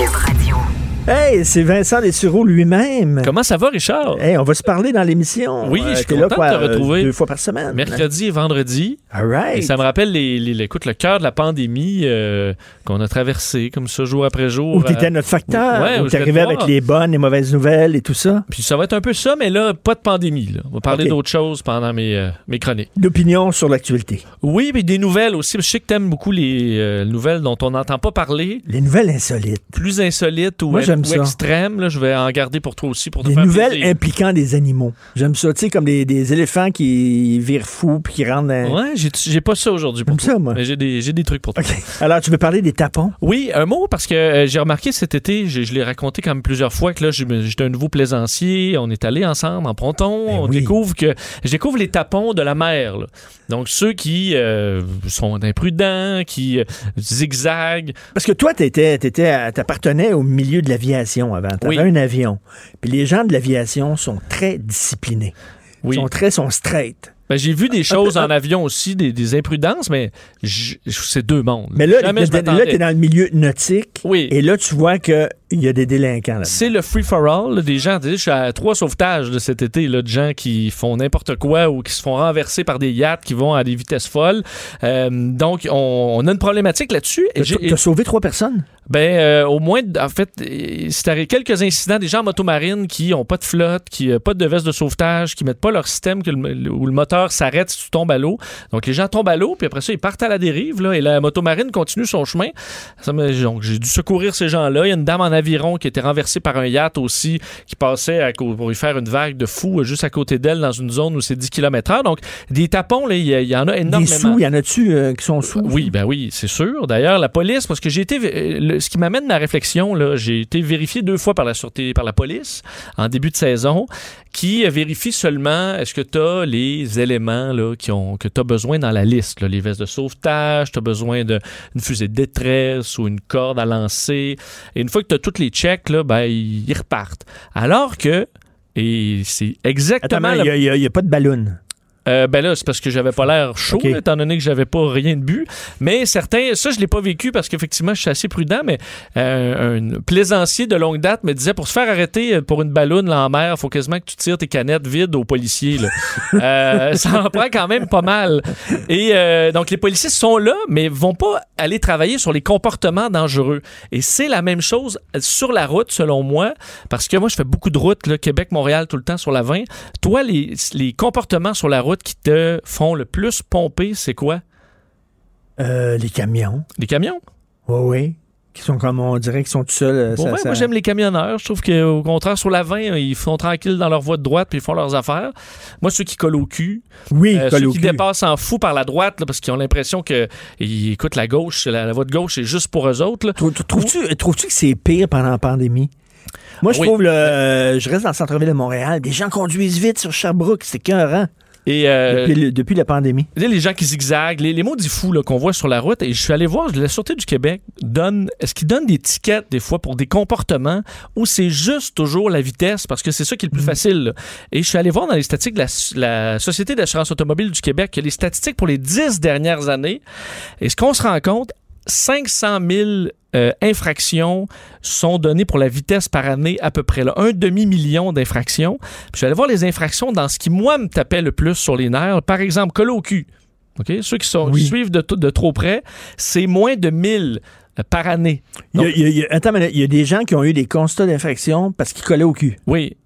Il faut que tu sois proche, là, pour qu'un policier le remarque sur le bord de la Ben route. oui. Mais c'est dangereux. Tu as besoin d'avoir une certaine, certaine distance, mais c'est moins de 1000. là. C'est à un demi-million pour la vitesse. Des actions imprudentes en tout genre. Deux, moins de 2000. Euh, dépassement prohibé par la droite, ce qui me tape ses nerfs, 800. Est-ce que est-ce qu'on donne des contraventions? C'est intéressant ce que tu dis de tes chiffres. Est-ce qu'on donne des contraventions pour les gens qui conduisent pas assez vite? J'ai vérifié, j'en ai ça, trouvé ça m'énerve aussi, sa route, là, parce que c'est obligé de les dépasser, puis là, par ça la devient droite. dangereux. Ceux qui sont qui les traîneux dans la voie de gauche, ça, j'ai Les trouvé. petits, les petits messieurs avec des chapeaux, là, souvent, Oui, là. mais je l'ai vérifié et j'ai rien trouvé là-dessus. Reste que pour le, sur l'autoroute, Richard, faut que tu sois à moins de 60 pour te faire arrêter. C'est vraiment, vraiment pas vite. Euh, donc, euh, est-ce que, et moi, ma, ma question pour la route, là, ce qui me dérange, pourquoi on ne ramène pas les véhicules banalisés qu'on avait enlevés, les, même les semi-banalisés Oui. à suite d'un accident en 2015? Euh, Est-ce qu'on peut trouver un moyen pour avoir des véhicules banalisés qui, lorsque tu allumes les gyrophares, écoute, il y aura des antennes qui sortiront avec des gyrophares. euh, c'est une question de sécurité à la base. Mais tu vois, un véhicule banalisé là, qui fait la 20, là, il va arrêter du monde d'un pour des contraventions bien plus chères, là, pour des fous de la route là, qui zigzaguent, qui dépassent dans l'accotement en fou, euh, qui coupent, qui collent au cul, les comportements. Là. Euh, Mm. alors que tout ce qu'on fait, c'est la vitesse. T'as raison, maudit. Parce que, tu sais, c'est facile avec le radar, là, mais tu prends monsieur, madame, tout le monde qui va rouler à 125. t'as- écoute, Parce que c'est des gens là, qui roulent très vite, mais qui roulent très correctement, qui contrôlent leur, leur véhicule, puis il y a des gens qui respectent les limites de vitesse, mais qui, qui ont des comportements euh, erratiques. Et les comportements, on va jamais les sanctionner ou très peu parce que les policiers n'ont pas les outils non plus pour le faire parce qu'ils sont sur le bord de la route avec leur, euh, leur détecteur euh, de, de, de, de vitesse et ben ils ont pas, ils sont, c'est sûr que tu le vois, là, tu la vois la voiture de, de patrouille sur la 20. Alors est-ce que moi je pense qu'il y a une question à se poser sur les véhicules banalisés qu'on avait à l'époque et qu'on a retiré parce que ça, ça peut te coûter cher. Puis le, le maudit fou qui lui est capable de voir la- le policier qui est sur le coin, euh, tu sais, entre les deux voies euh, de la 20, ben là il le verra pas. Mais là, avec Waze, retirer avec, de la- avec Waze maintenant, là, il dit Hey, attention, Ben oui, là, le il y a policier est là, est. La police est là. Tu le sais, ça t'avertit. Ben oui. Alors, euh, Écoute, tu, tu veux très, très, très bonne réflexion. Tu veux me parler de Fort Lauderdale. Oui, écoute, Fort Fort, Lauderdale. Une histoire de fou. Euh, dans les derniers jours, en fait, samedi, la police, les douaniers de Fort Lauderdale ont remarqué un, un jet privé qui hum, se comportait de façon étrange sur le tarmac. Alors, ils sont allés vérifier. Et ce qu'ils ont remarqué, c'est que là, les gens, voyant les douaniers arriver, étaient en train de sortir des caisses de l'avion. Et ce qu'ils ont saisi, c'est un avion, un Learjet, donc un jet privé, rempli du, coupe, du, poste de pilotage jusqu'aux toilettes d'armement. Euh, des mitraillettes, en fait, on a c'est 82 euh, armes, donc entre autres des mitraillettes, un fusil de sniper pleine grandeur, des euh, pistolets, 63 000 munitions, qui se dirigeaient vers le Venezuela. En, bon, et, là tu dis normalement c'est on essaie d'importer de la drogue aux États-Unis, des armes, mais les armes sont tellement disponibles aux États-Unis que pour pour que les Vénézuéliens aient des armes illégales, on les amène des États-Unis. Donc c'est deux Vénézuéliens qui se sont fait arrêter, des pilotes qui avaient acheté ces armes-là aux États-Unis sur des sites internet ou dans des fairs. là. Donc on sait où on est capable d'acheter n'importe Ben oui. quelle arme. Ils ont rempli leur jet d'armes à feu achetées aux États-Unis avec très peu de papier, là, on s'entend, dépendamment des États, et ils s'en allaient au Venezuela pour revendre ça. Euh, marquant qu'ils se dirigeaient dans les... Bon, les OK, mais j'imagine que si euh, eux autres ont été arrêtés, mais c'est peut-être pas les premiers à faire ça. Ben, c'est sûr que non. Donc, t'imagines que le- le- le- une partie du trafic d'armes, ça provient des États-Unis parce qu'il y a des trafiquants qui arrivent de d'autres pays qui en arrachent. là, on s'entend, les- les- le Venezuela, là, tu te dis, c'est là que devrait provenir un peu euh, toutes sortes d'accessoires, un peu tout croche à l'intérieur des États-Unis, un pays qui se tient, mais c'est l'inverse dans le cas des armes à feu. Alors, ils se sont fait arrêter euh, comme... Es-tu le genre, toi, es-tu le genre là, euh, que tu demandes, euh, tu sais, mettons, les gens qui gèrent ton argent, qui gèrent tes REER, mettons? Oui. T'es-tu le genre à dire, moi, je veux pas que mon argent aille dans des compagnies d'armement? Non. Ou je veux pas que mon non, argent je pense dans pas des que beaucoup de gens de font potes. ça. Toi, est-ce que tu as cette conscience-là de l'investissement? C'est pas parce que j'ai pas assez d'argent. Ben, ben, moi, moi, ils m'ont demandé, là, quand j'ai quand j'ai rencontré la personne, euh, j'ai un courtier là, qui, qui, qui gère euh, mes économies, puis il m'a posé la question est-ce que est-ce qu'il y a Mais des il y a le des, il y a poser. des entreprises que tu ne veux pas encourager euh, par toi, toi, Oui, Benoît? clairement. Ouais. Le fait? Ouais, ouais. Pour, de l'armement ou pour du des. Tu finis toujours par, euh, par financer ces crapules-là, mais, mais au moins pas le faire directement. Fait que moi, je me souviens, là, puis écoute, des rencontres avec des conseillers financiers, je n'ai pas eu beaucoup dans ma vie, c'est pour ça que je m'en souviens, euh, gérer l'absence de revenus, euh, mais, tu sais, quand t'es écrivain. Mais euh, j'ai dit non, si on peut éviter d'a- d'acheter des actions dans l'armement, euh, dans les compagnies pharmaceutiques et dans le Cirque du Soleil, ça va aller. C'est un bon call. Euh, merci. un bon call. Ouais. Mais c'est intéressant de se poser cette Ben question-là. oui, ben oui. Euh, Tu, tu temps pour ton troisième? Ben, très Non, rapidement, hein? écoute, On on n'a pas le temps. on a pas là, le temps. Je vais te réserver la, la prochaine fois. Les euh, piscines, sous-louer ta piscine à des visiteurs, comme un Airbnb de la piscine, ça marche aux États-Unis. Tu peux faire des milliers de dollars par Attends, semaine. là, en tu fait. sous-louer ta piscine. Sous-louer ta piscine à l'heure. Puis il y a des étrangers qui viennent se baigner ils dans viennent ta se baigner piscine. deux heures, 120 Mais- mais- 120 dollars de l'heure. à Attends, attends une minute, là. Combien? Oui, ben entre, entre Non. 50 et 180 Ils dollars vont- de l'heure, dépendamment de ta La grosseur de la piscine. piscine. Ouais, exact. Ils vont pisser dans ta piscine. Oui. Ouais, mais toi, Après tu- ça, ils s'en vont. Mais t'as pas besoin de te baigner dedans après, là. Tu fais c'est là. Si tu Pisses-tu dans la piscine, toi? Tu mets du Non, chlore. ja- jamais. As-tu déjà pissé dans une Non, piscine? non, Ben, enfant, là. Toi? Sûrement, au village des Benoît? sports. non. Ah, Non, T'as non, une face à quelqu'un qui pisse dans la Ah piscine. non, toi? ah non, Hey, moi j'ai été élevé là, Eh, mon Dieu, non. Ben, j'ai été élevé aussi avec Je l'eau va même devenir pas dans la rouge. toilette. Tu sais, je fais, je fais- je fais attention. Écoute, je me suis fait chicaner cet été parce que j'étais allé pisser dans la haie.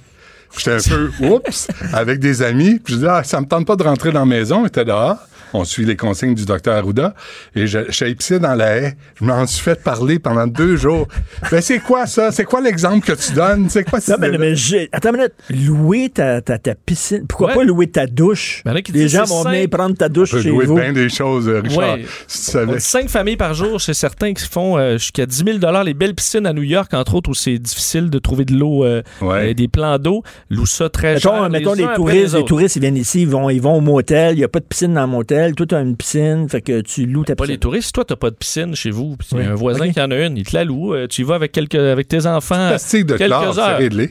Entre chaque. Pas, Ah oui. c'est pas tragique. C'est sûr qu'ils viennent pisser dans ta piscine, ces gens-là. Ben, tu, tu filtres. Tu fais un backwash. Avec Tu sais tu tu tu ils ont- déjà fait des recherches. hein. Ils sont allés dans les piscines publiques, là, puis le nombre de le- le- le- des particules d'urine dans les piscines, aïe, aïe, tu veux Mais pas. est-ce que c'est vrai ou c'est une légende urbaine qui mettait un colorant dans les piscines municipales pour urbaine. détecter les gens qui Mm. faisaient pipi? Légende urbaine. Ah oui. Mais ça a vraiment marché. Parce, parce que, moi, parce, ça la terre. parce que toi, t'as pissé puis il n'y a pas eu de couleur. Richard le pauvre par Je sais que l'expérience. c'est une légende urbaine. J'ai pissé dans toutes les piscines municipales. Jamais il y a eu du violet qui a flotté à surface. Merci, Dan. On se reparle euh, vendredi. Ben, on, a Ouais. fait, on vient de faire notre crossover, nous autres. Non, non, j'ai quelque chose pour toi. Ah ouais, vraiment. euh, euh, écoute, euh, écoutez ça. Alors, au Franc-Tireur, on fait une demande pour une entrevue avec Guy La Liberté. OK. OK? Là, euh, on a déjà reçu la, la réponse de l'équipe de M. La Liberté. Alors, on répond Bonjour Geneviève, qui est la recherchiste. Je vous remercie pour votre intérêt. Nous devons malheureusement décliner cette entrevue. Merci et bonne journée à vous. Alors, moi, là, Geneviève me répond. Euh, elle répond Merci de votre réponse rapide. Si jamais M. La Liberté change d'idée et a envie d'expliquer pourquoi il n'a finalement pas déposé d'offre hier, tel qu'il l'avait annoncé en mai à Tout le monde en parle, s'il a envie d'expliquer sa vision du rachat de ses parts par la Caisse, euh, de dépôt en février dernier, s'il a envie de s'adresser aux Québécois qui l'ont toujours appuyé, mais qui se sentent peut-être lésés suite aux récents événements, nous lui offrons notre tribune pour le faire. L'équipe La Liberté. Le finger. Alors, on n'a pas eu de réponse encore à ce retour-là. J'ai trouvé ça très bon de la part de Geneviève, qui est notre cherchiste au Franc-Tireur avec Amélia. Euh, en, en faisant sa demande, elle a envoyé un petit message. Ben, je pense que oui. Mais M. La Liberté s'en sort très, très, très facilement. Il est mort de rire. Moi, je continue à dire qu'avec un milliard et demi US dans tes poches et ton île privée, en much is enough, le 100 millions qui est allé têter à la caisse de dépôt, il aurait dû, par décence, le remettre à l'État québécois Et et dire merci Attends une minute. de là, nous attends une avoir minute, appuyés. Attends une minute. Là, tu parles d'un gars qui a essayé de faire passer son voyage dans l'espace 35 millions de pour un voyage d'affaires. Ouais. Moi, j'ai de la misère, là. Moi, j'ai de la misère à prendre un reçu de restaurant puis à faire passer ça comme un.